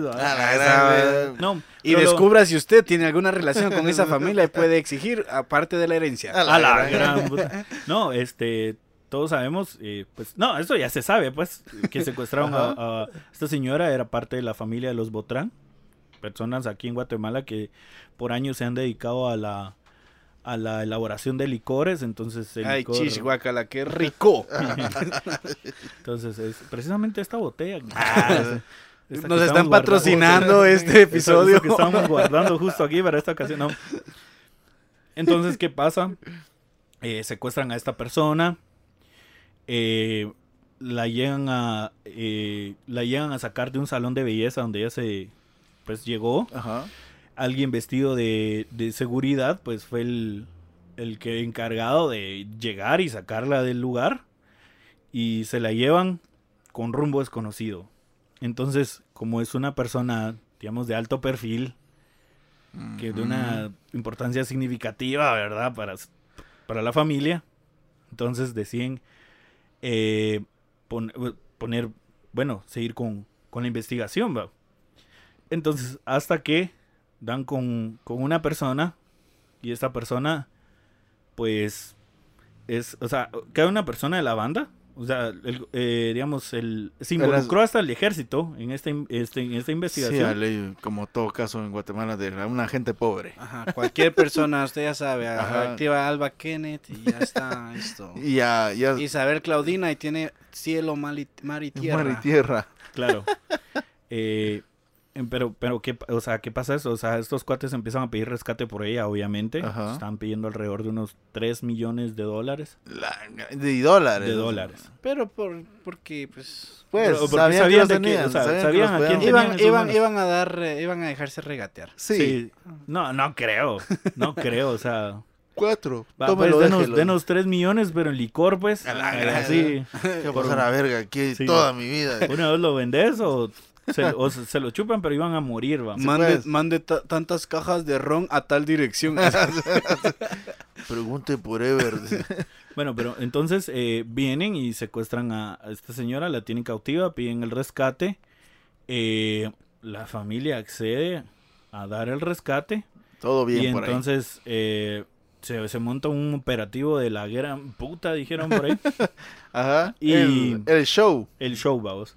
Se montó ahí y logran la captura de alguien y las teorías están que bajo bajo coacción, le vamos a decir así, porque no podemos decir la palabra tortura, ¿verdad? Porque es, Sí, pues. es un- No, sería un crimen decir No. la palabra tortura, ¿no? Eso Involucrar apellidos y Entonces, país. digamos que de una manera amable le preguntaron, ma- ma- ma- eh, amable y concisa, digámoslo así. Ujú. Le, le pidieron- Contundente. Contun- Ah, eso- Contundentes Contundente o, o o sin O tus dientes. de ¿Qué una manera obtusa.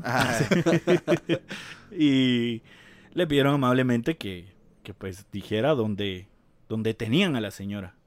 Entonces, eh, pues el cuate, el cuate no tenía de otra que más que hablar. Y habló y pues dieron con el lugar donde tenían a la señora. Eh, precisamente fue en un lugar que está cerca aquí de Villanueva. Ah, no jodas. Sí. Entonces, Chin, chin. pero el asunto está en que cuando la encuentran, la señora ya, ya, ya la habían matado. sí, pues, ya estaba sí, fallecida. ya, ya la habían matado. Eh, presentaba signos de, de haber sido ahorcada, digamos que murió por estrangulación. Y tenía signos también de, desnutrición. Eh, eh, a partir de, digamos, ella la secuestran en noviembre. Y digamos que la encuentran dos meses y medio después, casi tres meses después. Estamos hablando ya del 2000, del 2000, perdón.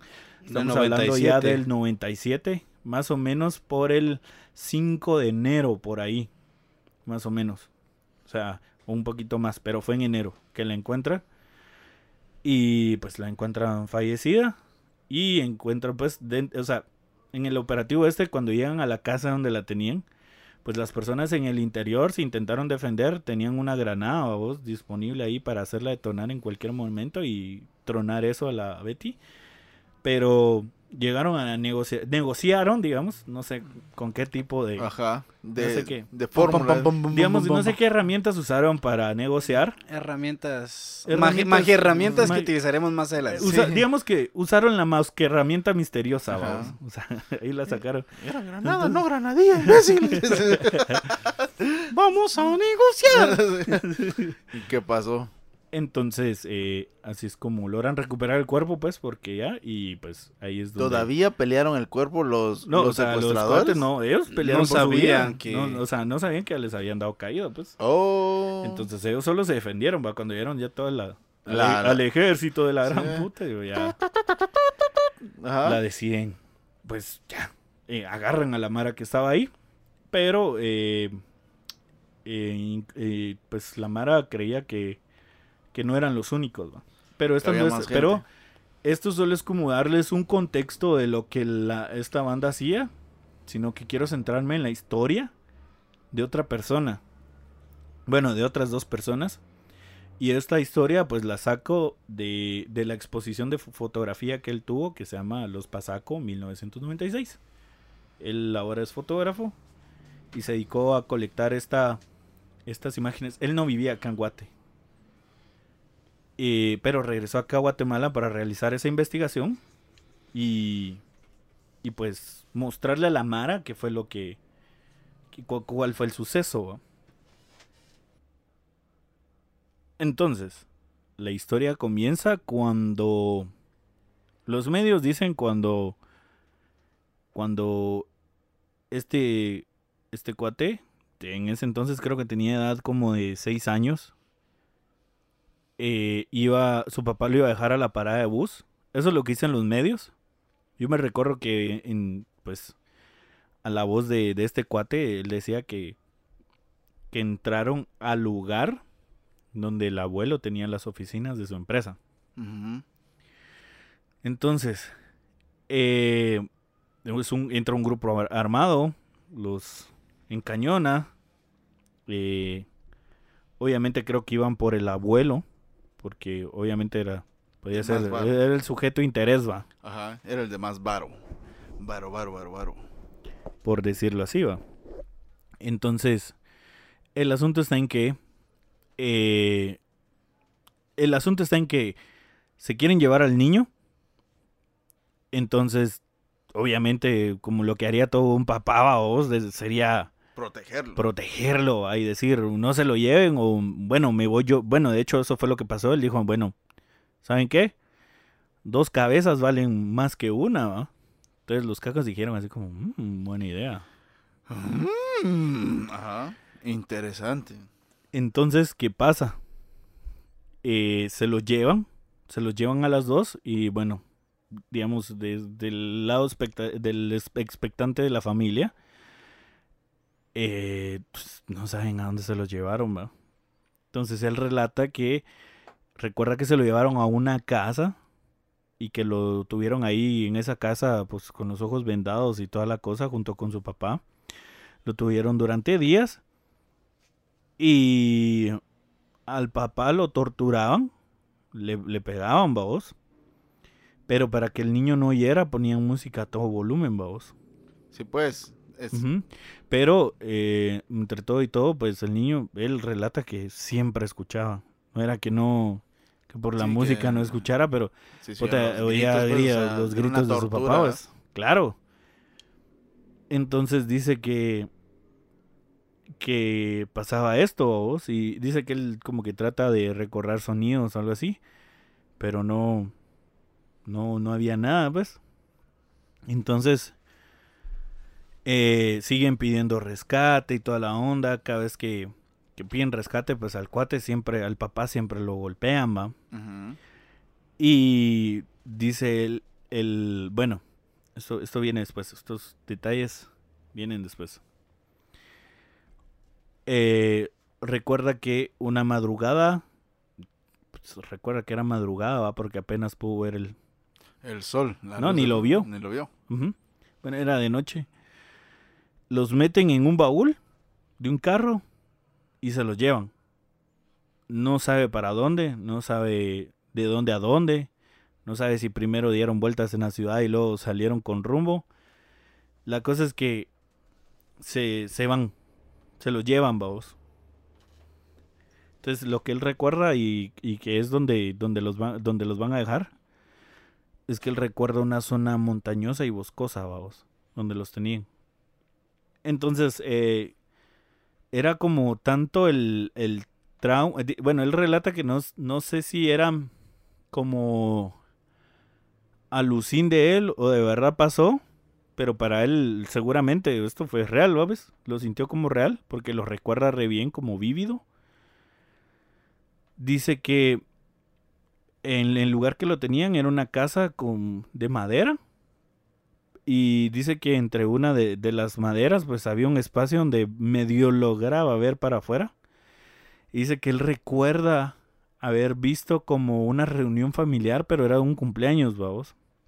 Como que le estaban quebrando la piñata a un, a un güiro, Sí, vamos. pues, a uno O- de los nenes. Ajá, o uno de los hijos de ellos le están celebrando el cumpleaños y toda la madre ahí cantando y toda la cosa. ¿va? O bien le están partiendo la madre a alguien. También. También, vamos. o era donde lo estaban ahí torturando. Pero no, o sea, era el. O sea, dice que él que recuerda y eso es lo que no tiene. Que solo lo recuerda como un sueño, digamos, una especie de sueño. Y recuerda esto, vamos a ver al, al, al chavito celebrando su cumpleaños con toda la familia, pues, y toda la cosa. Hasta que eh, resulta que pagaron, pagaron parte del rescate. Y lo que hacen es que sueltan al papá, no sueltan al ¿va? Ah, qué cagada. Porque, porque este era el, el modus operandi del- de la banda, vamos. O sea, como vimos, ellos cobraron el, el rescate para, para que soltaran a la, a la señora, pero nunca la, Nunca la iban a soltar. nunca la sea, iban a saltar primero y pues ya, ya, ya la habían matado, ¿me entendés? Entonces, de plano dijeron, soltamos, o sea, tenemos a dos personas, no vamos a soltarla por una, pues, y nos quedamos con el güirito y, Y vamos a cobrar más. y vamos a cobrar más, ¿ves? Entonces dice que que liberan al papá, entonces el papá así como que no no no se quería ir, vos. Entonces, obviamente, ¿ves? Porque no iba a dejar a su hijo ahí. Entonces fue fue bien traumante, supongo, para él, aparte de todo el, todo el daño físico que sufrió, de que, o sea, si me hicieron esto a mí, que no le van a hacer a mi hijo, pues. Yo creo que sería la pregunta más básica que todos harían en ese momento, ¿va? Sí, o déjenlo libre a él y, bueno, déjenme a mí, ¿va? Ajá.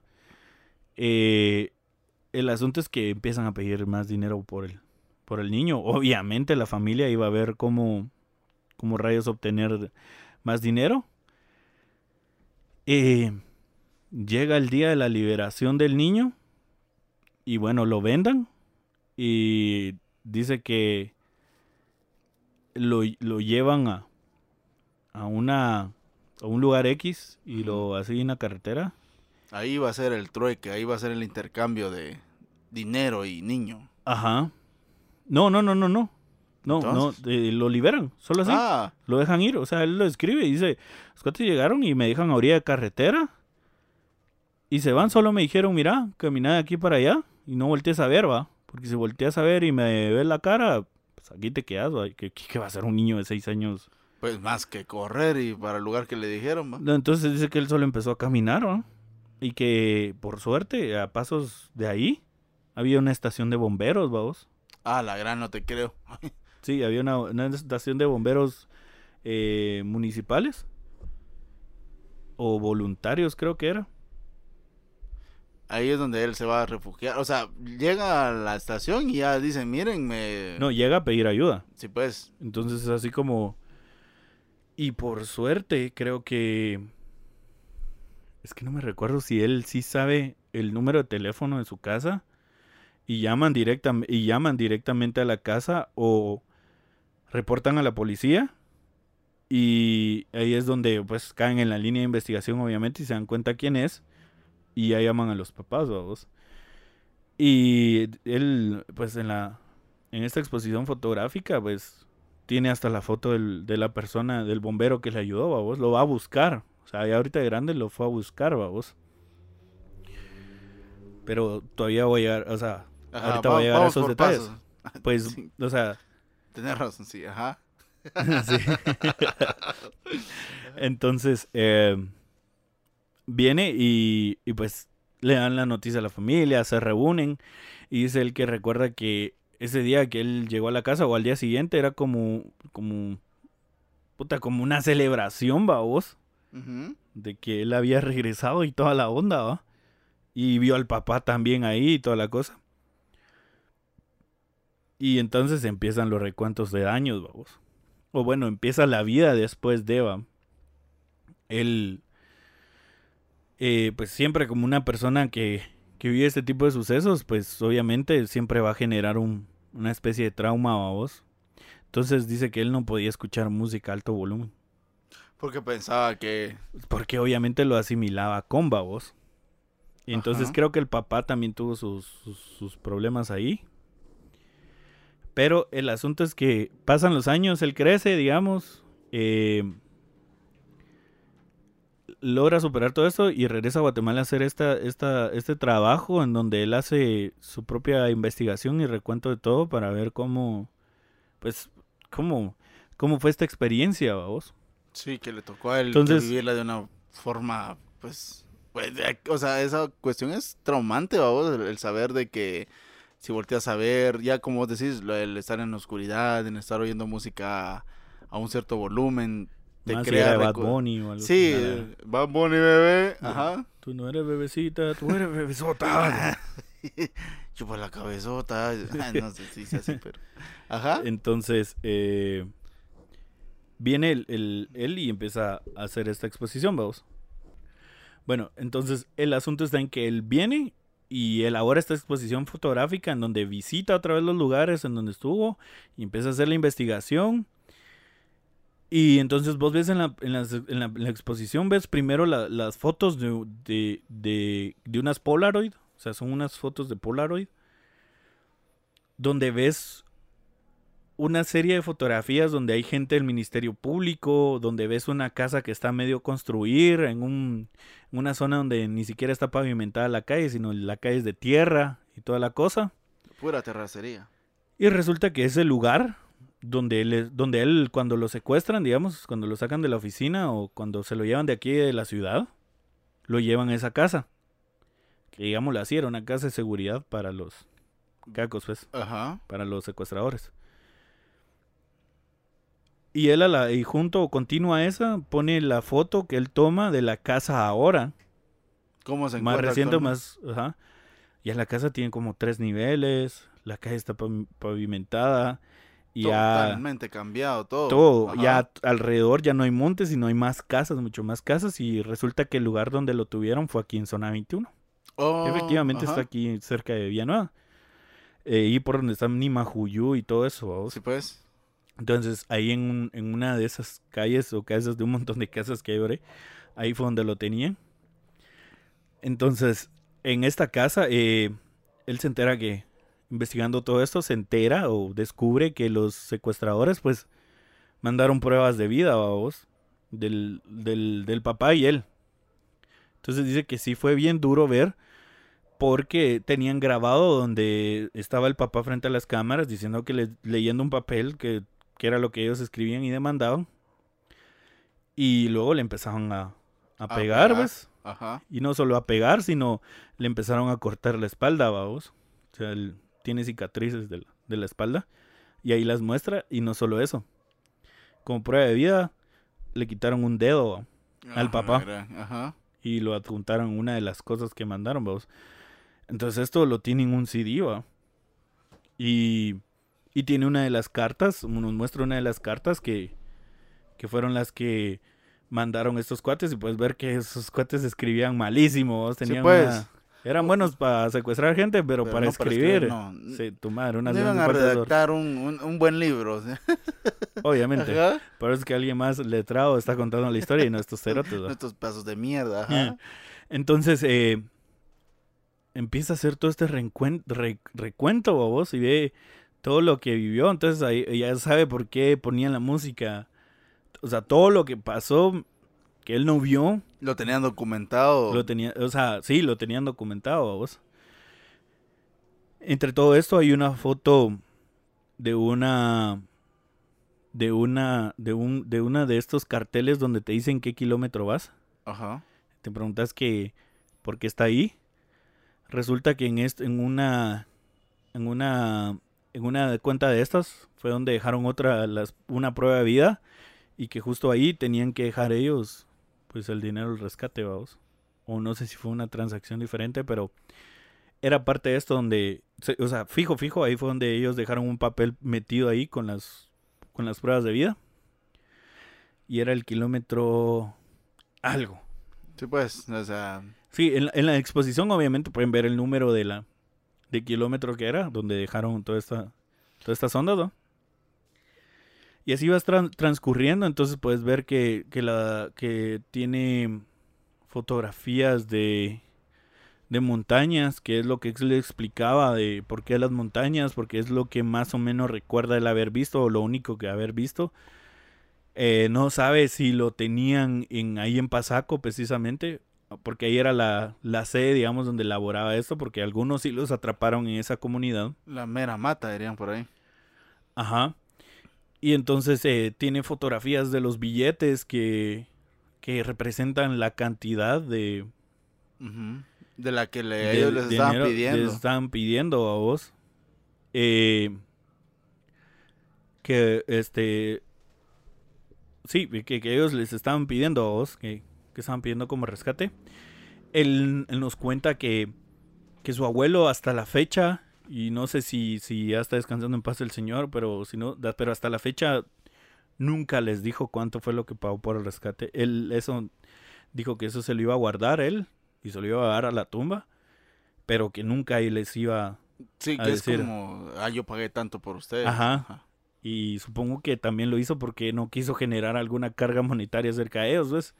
De conciencia. De conciencia o algo así, pues sea lo que sea el índole, no la índole no le quiso decir, vamos. No quiso crearles un peso de nada. Claro. Entonces, este tienen como hay archivos que la policía creo que no los tuvo en reserva y toda la cosa. Eh, pero lo curioso de todo esto es que al final de la, de la exposición O sea, él llega a Pasaco, porque seguramente dijo, "Eh, aquí eran estos cuates, tienen fotografías de la- del, la- del pueblo. Y, pero lo más interesante es que entre todo, él se le metió cuando estaba aquí ver, porque sabía de que algunos de los integrantes todavía estaban vivos, vos. Ah, no te creo. Sí. Entonces empieza a investigar y descubre que hay unos, hay uno, hay una persona que está presa en, en, el, en la granja penal de Canadá, aquí en, no en Canadá, pues, Sí puede ser una... muy de huevo pisa. Caná. Entonces es, es aquí en Escuintla. Ahí estaba uno de los que... Ahí, es, el- ahí está todavía. Ah, todavía, todavía, está. Entonces él llega. Ah, no, ya me recordé. Los billetes no eran por lo del rescate. Ahorita te cuento. El dinero era, representaba la cantidad que él tuvo que pagarle a los policías para que lo dejaran entrar hablar con, Con con este este, con este, recluso. ajá, con este recluso que formaba parte de la banda. Ajá. Entonces tuvo que pagar alrededor de unos 150, 200 quetzales para que lo dejaran entrar. ¿o? La mordida, digámoslo así. La- La, ajá, la la mordida, clásica ajá. mordida. Entonces lo dejan entrar, solo que no le dan mucho tiempo y toda la onda. Y él entra. Y supongo que esta, esto, yo creo que este tipo de cosas no lo puedes poner en palabras porque te imaginas estar frente a frente con una de las personas que te chingó la vida, pues, o te la Que te cambió. causó daño, sí, exactamente. O bueno, que le ¿Cómo, causó ¿Cómo vas a reaccionar? O sea, no sé si llorar o te vas a ir a los golpes o... Que, ajá, no hay forma de saber qué vas a, cómo vas a reaccionar. Ah, y no solo eso, la, la, la figura que vos tenés de esta persona, de cómo la vas a encontrar, cómo me va a tratar. Sí, o porque cómo solo viste la voz, o sea, un punto que solo escuchaste Mm, la voz de él. ¿ves? Puede ser, pero posiblemente no la recordaba o no, no sabría identificarlo quién era o vos porque eran varios. ¿va? Ujú. El asunto está en que empieza a preguntar dónde está y le dicen, ahí está. ¿eh?". Y hay una tiendita, fíjate vos. Dentro de la cárcel. Dentro de la cárcel Ah, hay una tienda. Ajá. Entonces él llega ahí. ¿Y cuál es su sorpresa? Que el dueño de la tienda es la persona a la que él buscaba. Ajá. Este cuate el que... pasaco, Ujú. vamos a llamarlo. Resulta que empiezan a hablar y él así como, ¿usted sabe quién soy yo? ah?". No, pero el alcalde de Chinaulta seguro que no. o le sea, huevos, de todos modos no sepa ni verga, le dijo. Ajá. Entonces le empieza, le empieza a contar él, ¿va? Que él es una de las personas de las que, que, que, que- que secuestró, ¿ves? Y ah, entonces él se recordaba, efectivamente. ¿Y sabes por qué se recordaba? No sé. Porque él era el jefe de la... Uno de Ah, los él jefes era de el la... que hacía Era todo el uno, movimiento. era el- él era uno de los jefes de toda la, la banda. O sea, tuvo la suerte de encontrar Ajá. al jefe. Y él era uno de los De los... de los varios que, que comandaban esa banda. Resulta que la banda era muy grande. Ah, de veras. Sí, era, no era, muy solo grande. unos 3, 4, sino que... Sí. Porque, eh, sí, no, no eran ni de, ni de cinco, creo. Eran varios. La... gra- Ujú. Entonces él empieza a hablar con él y toda la cosa. Están hablando ahí. Él, le acep- él le, le cuenta cómo él es que después de todo eso, pues cambió y aceptó a, Al al Señor Señor, Jesucristo. Jesucristo. Ahora es pastor de Ahora iglesia. es pastor de iglesia, onda, o sea, ajá. ya sabes, si usted consume drogas, si usted es matón, si usted es... Fijo que- se va a volver cristiano, lo aunque que los odie. es volverse pastor, cerote. Nada, son pajas. Pues sí. Ah, Si escucha eso es la lluvia, pero Ajá. la bendición. ¡Qué bendición, qué bendición! Dijo, para hacerlo más cristiano. Entonces, él empiezan a hablar y toda la cosa, pero él no pudo entrar cámaras, o sea, no le dejaron entrar cámaras, vamos, creo que era muy riesgoso. va. Sí, porque ah, eh, iban a empezar a investigar quién lo de quién lo dejó, quién así como que qué policía le, le dio pues, autorización y qué carta y toda la cuestión, va. Sí, a ley. Entonces, eh, lo que pasa con este cuate es que empieza a hablar con él y toda la cosa. Entonces, en la exposición fotográfica podemos ver que lo que tiene él, eh, hay una foto de una, de, un, de, un- de una botella pachada de Coca-Cola. No nos Sí. patrocinan, pero Ajá. para que sepan. Así, aquellas de a 5, aquellas los ¿De aquellas pachoncitos pequeñas? chiquitos. Entonces vos te quedas como, ¿y este pachón? O sea, ¿qué hace ¿por esta qué? botella? ¿Por qué? Eh, pues, es lo, él, aparte de, de otra carta que él le dio, es lo- las dos cosas que tiene como prueba de que estuvo frente a él, ¿va vos? Porque él, entre todo lo que estaban hablando a él, lo invitó a una Coca-Cola, ¿va? Como él era el dueño de la tienda, ¿va? ¿Quieres Sí. echarte la agüita? Ajá. Mientras Mira, platicamos. disculpa, sí, cabal, así como disculpa, aunque sea una agüita, te invito a. Entonces, y como, como no pudo entrar la cámara, entonces él viene y le dice, mira, me puedes escribir en una, en una hoja de, de papel, una hoja. Sí, de papel, no Ajá. de árbol, vamos así, una de chichicaste así.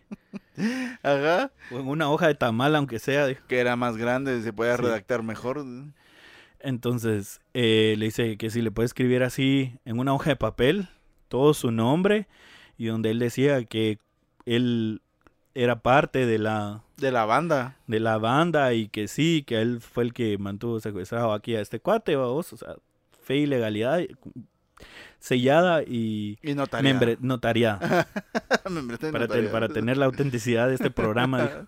Ajá. Entonces, eh, habló con él, babos. ¿Y sí se la dio? Sí, sí se la dio. Se lo hizo. Puedes ver ahí la fotografía de la, De la carta. de la carta y es otra de las cosas que, que él agrega ahí, vos. Entonces, ¿qué pasó después de todos estos sucesos? Esto ya hablando fuera de la historia de, de Luis, De. Luis Corso, se llama él. Ah, Luis Corso. Luis Corso. Ajá. Él la historia nos relata a través de estas fotografías que, pues, creo que eso es lo chilero de la fotografía, que, que, que al saber todo el trasfondo te crea una película y, y aunque son solo, solo imágenes representativas Son de una cosa o de Pequeños un... de- fragmentos de algo. vos puedes armarte la película así completa De y todo lo que pasó, de todo lo que estuvo viviendo, de todo lo que los, le los- sucedió. los lugares donde buscar. estuvo y toda la cosa. Y, y como te digo, fue y buscó a esta persona, de- o sea, entre todo ese proceso, al, al bombero que le ayudó a vos. a- Ya, ya que lo viejito, cuidó y ya, toda la cosa. Ya, Sí. ya viejito y ancianito. Y él se recordaba, vos. Se recordaba Ah, no te de creo. él. Sí, se recordaba de él, pues. La gran- o sea, Pero- fue un... Es que este caso eh, no es. O sea, este caso no es aislado, como que puta vez me Ajá. llevaran a mí los extraterrestres y nunca van a saber que me desaparecí. Y regresaste Sino- y, y nadie, así como que... ¿te Sino que después? este, este, este caso, junto con el de la señora Botrán, fue mediático, pues fue, fue muy conocido, vos, en ese entonces. Eh, resulta que esta banda cae en los 2000, en los años 2000. eh, ah, no, perdón. Cae en esos años. eh, no, caen eh, algunos en el 96, 97 después de esta señora. Pero como habíamos dicho que la red era, Era grande. era grande, entonces seguían unos operando. Hasta que en el 2000, pues, Cayeron eh, todos. cayeron, cayeron otro, otro grupo. Ah, ajá. que esto es lo curioso que eh, hasta el presidente Alfonso Portillo tuvo que sacar a su familia del país por temor a de que por de temor a que ellos que fueran, fueran a, a, secuestrar a alguien. Ajá, por, porque él inició un operativo contra estos cuates y dijo, los vamos a agarrar. Así de... ajá. O sea, tener la decisión. De "Oh, agarrarlo, agarrarlos". vamos a tomar acciones porque ya es mucho, vaos. O sea, Ajá. es una banda que sí está infundiendo terror, vaos, en la, a la Mara, ¿ves? Entonces, eh, sacó a su familia de- del país por temor a represalias de... Porque como te digo, o la Mara ellos mismos decían que no eran los únicos, vaos, sino que había más gente involucrada. Entonces, eh, para, para que vean qué qué tan, tan peligrosos eran estos, estos cuates. Y entonces dos de ellos, eh, al ser capturados, pues la condena es pena de muerte. Fueron las últimas, de hecho fueron las dos últimas personas que tuvieron pena de muerte aquí en Guatemala y que fue televisada esa onda. Yo me Por recuerdo haber visto por uno de ellos. inyección letal, si no Sí, por inyección letal. Los mataron en la madrugada, como a las 3 de la, 2, 3 de la madrugada, algo así, o Todavía 4. lo televisaron, sí, Todavía lo televisaron. Telediario pasó esas imágenes. Yo me recuerdo perfectamente porque uno de ellos, yo- a mí me pareció curioso y chavito en ese entonces, de que uno de ellos tenía una Biblia en la mano. Ah, vamos. sí, es cierto. Eso es lo que me, te iba a comentar. Que abrazó. Yo me acordaba que no sé si había abrazado o no sé qué había hecho con la Biblia. Pero que llevaba una Biblia en la mano. Sí. Ajá. Uno de ellos llevaba la Biblia en la mano y resulta que era una persona que se había convertido a vos y que hubieron incluso asociaciones, instituciones que, que abogaron porque Ya el perdón, por lo ¿no? menos, la pena de muerte, vos. Eh, estaba leyendo por ahí en medios que hubo una coacción antes de, De todo de esto. todo esto, ajá. o sea, los torturaron, vos, antes incluso de Como para de que se vean administrar- un poquito de lo mucho que habían hecho. ¿vamos? Claro. Ajá. algo así. Y entonces en el 2000, eh, pues por inyección letal, matan a estas dos personas, las últimas dos personas en la historia de Guatemala que son... Que, que- que Ejecutadas. se les aplica la, la, La, La- pena de muerte. la pena de muerte por, a través de inyección. Eh, eventualmente, pues siguen agarrando, cayendo otros miembros que huyen, que andan huyendo. Otro hace el año pasado, cuando fue esto en Cantel, esta revuelta en Cantel, es una prisión que está en el occidente del, del país, en, en Quetzaltenango, en Shela. la- entre el revuelo que hubo ahí, ¿qué? Que fueron unas que fueron otras escenas bien macabras también que reos pararon decapitando otra mara, abriendo, jugando Jugando Pegando. pelota con las cabezas. o sea, También. ajá. una onda bien brutal. Pues uno de los asesinados en ese en ese suceso fue un miembro de la De la de banda. la banda los- esta de los Pasaco que estaba pues cumpliendo condena también. Eh, varios de ellos se tiene se tiene conocimiento de que huyeron a Estados Unidos y otros que se fugaron también de de hecho este reo que murió el año pasado ya se había fugado Ah, no jodas. en el 2015 de 2005 perdón junto con otros que esos sí, sí ya no aparecieron entonces solo la- capturaron como do- dos personas más Eh, y así es o sea, la banda ahorita ya actualmente ya no opera obviamente Ajá. pero todavía hay personas que fueron parte de la banda y que pues siguen Que todavía siguen, todavía. huyendo tienen orden de aprehensión todavía Ah, la gran, o sea que todavía estos, todavía hay algunos, tal vez no son tantos, pero, no se sabe o sea, no se no, sabe no qué tienen tanto, datos o sea, o sea solo ellos mismos saben cuántos son ¿me entiendes? ajá, cuántos quedaron o cuántos siguen o qué sé yo, ¿ah? Ah, la That's it. Entonces, eso fue lo que, lo que, el caso de esto de los Pasaco, una banda criminal de secuestradores que tuvo por varios años eh, sometida a Guatemala y pues con, con miedo principalmente en las esferas altas del país porque lo que buscaban ellos eran dinero. Supongo que también cualquier otra persona que ellos supieran que tuviera dinero o algo así, eh, pues tuvieron doblegado a Guatemala, lastimosamente, uno de los tantos episodios que de violencia que ha vivido Guatemala y las que está sometida a vos y en las que las autoridades pudieron hacer algo debido al perfil de, de impacto, por así decirlo. Y que no hicieron nada. No, ¿Cómo? Bueno, Bueno, ahí sí pusieron manos a la obra, pues, Ajá. pero si hubiera sido vos y yo, sí, nunca lo, nunca hubiera pasado nada. seguramente o sea, se fue con la novia o con el novio por ahí y ahí, y- ahí quedaría todo. que quedaría, sí. O se lo llevó un alien o una mierda así. Entonces quiero recomendarles eh, que si ustedes tienen la oportunidad de ver esta exposición de Luis Corso, eh, pueden hacerlo, buscarlo en, en Google, ponen ahí Luis Corso, Los Pasaco, 1996 y más de alguna imagen les va a fijo, él tiene su página web y ahí es donde tiene el trabajo, no tiene la- las fotografías como tal así individuales, pero sí tiene las fotos como de las de la exposición donde ha estado. Pero fijo, fijo puede encontrar imágenes acerca de eso y alguna información de lo que va de lo que va la, la exposición. Eh, y solo ya Quincho ahí. No, y uh, eh, si ustedes escuchan raro que solo yo y Quincho hablamos en, en, esa, en este- esa en parte, este lapso.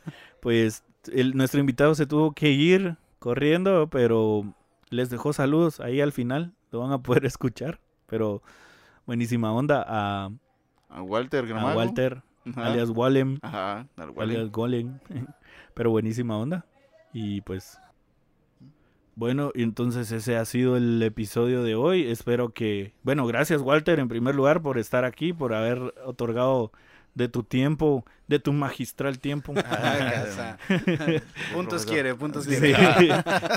y eso que no estoy estudiando, pero no sé, para la vida tal vez. Entonces, gracias, bienvenido. Sabes que aquí tenés otro, un espacio más. eh, puedes venir cuando, cuando querrás venir. Cuando cuando, tengas o el tiempo. o cuando tengas algo que enseñarnos, algo nuevo. Ah, ah, ah, eh. Algo misterioso que enseñarnos. Voy a ir a, buscar, a googlear hablando de información. Entonces, eh, te agradecemos un montón. Gracias por aceptar la, informa la información. Y- también. y la también, invitación. Y la La invitación.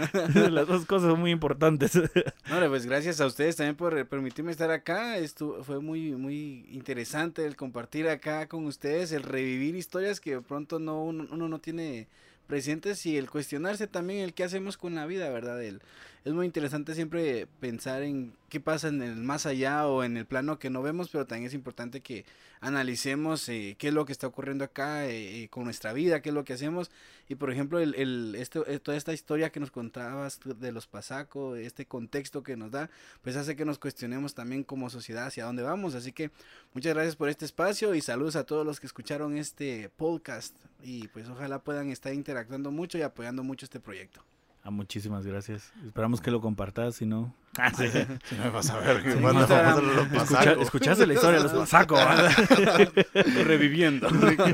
bueno, y con eso nos concluimos este episodio. Como siempre, yo soy Quincho. Yo soy Manny. Y recuérdense que este es el método Manny. Ajá. yo soy Walem Gramajo, patrocinador oficial del método Manny. y eso fue Encuentros cercanos con estos tipos. No olviden darle amor a la página de Facebook ya en sus comentarios, eh, no sé, ahí háganse verga ahí en Háganse algo en el página. Aunque sea maltrátenos, pero exacto, vos, o sea, que sea eso, dignense. pero compártanlo, compártanlo también, por favor, eso nos ayudaría un montón. Queremos llegar a las mil reproducciones antes de nuestro aniversario o durante nuestro aniversario, pero bueno, ahí ya saben ustedes qué hacer. con eso concluimos. Adiós.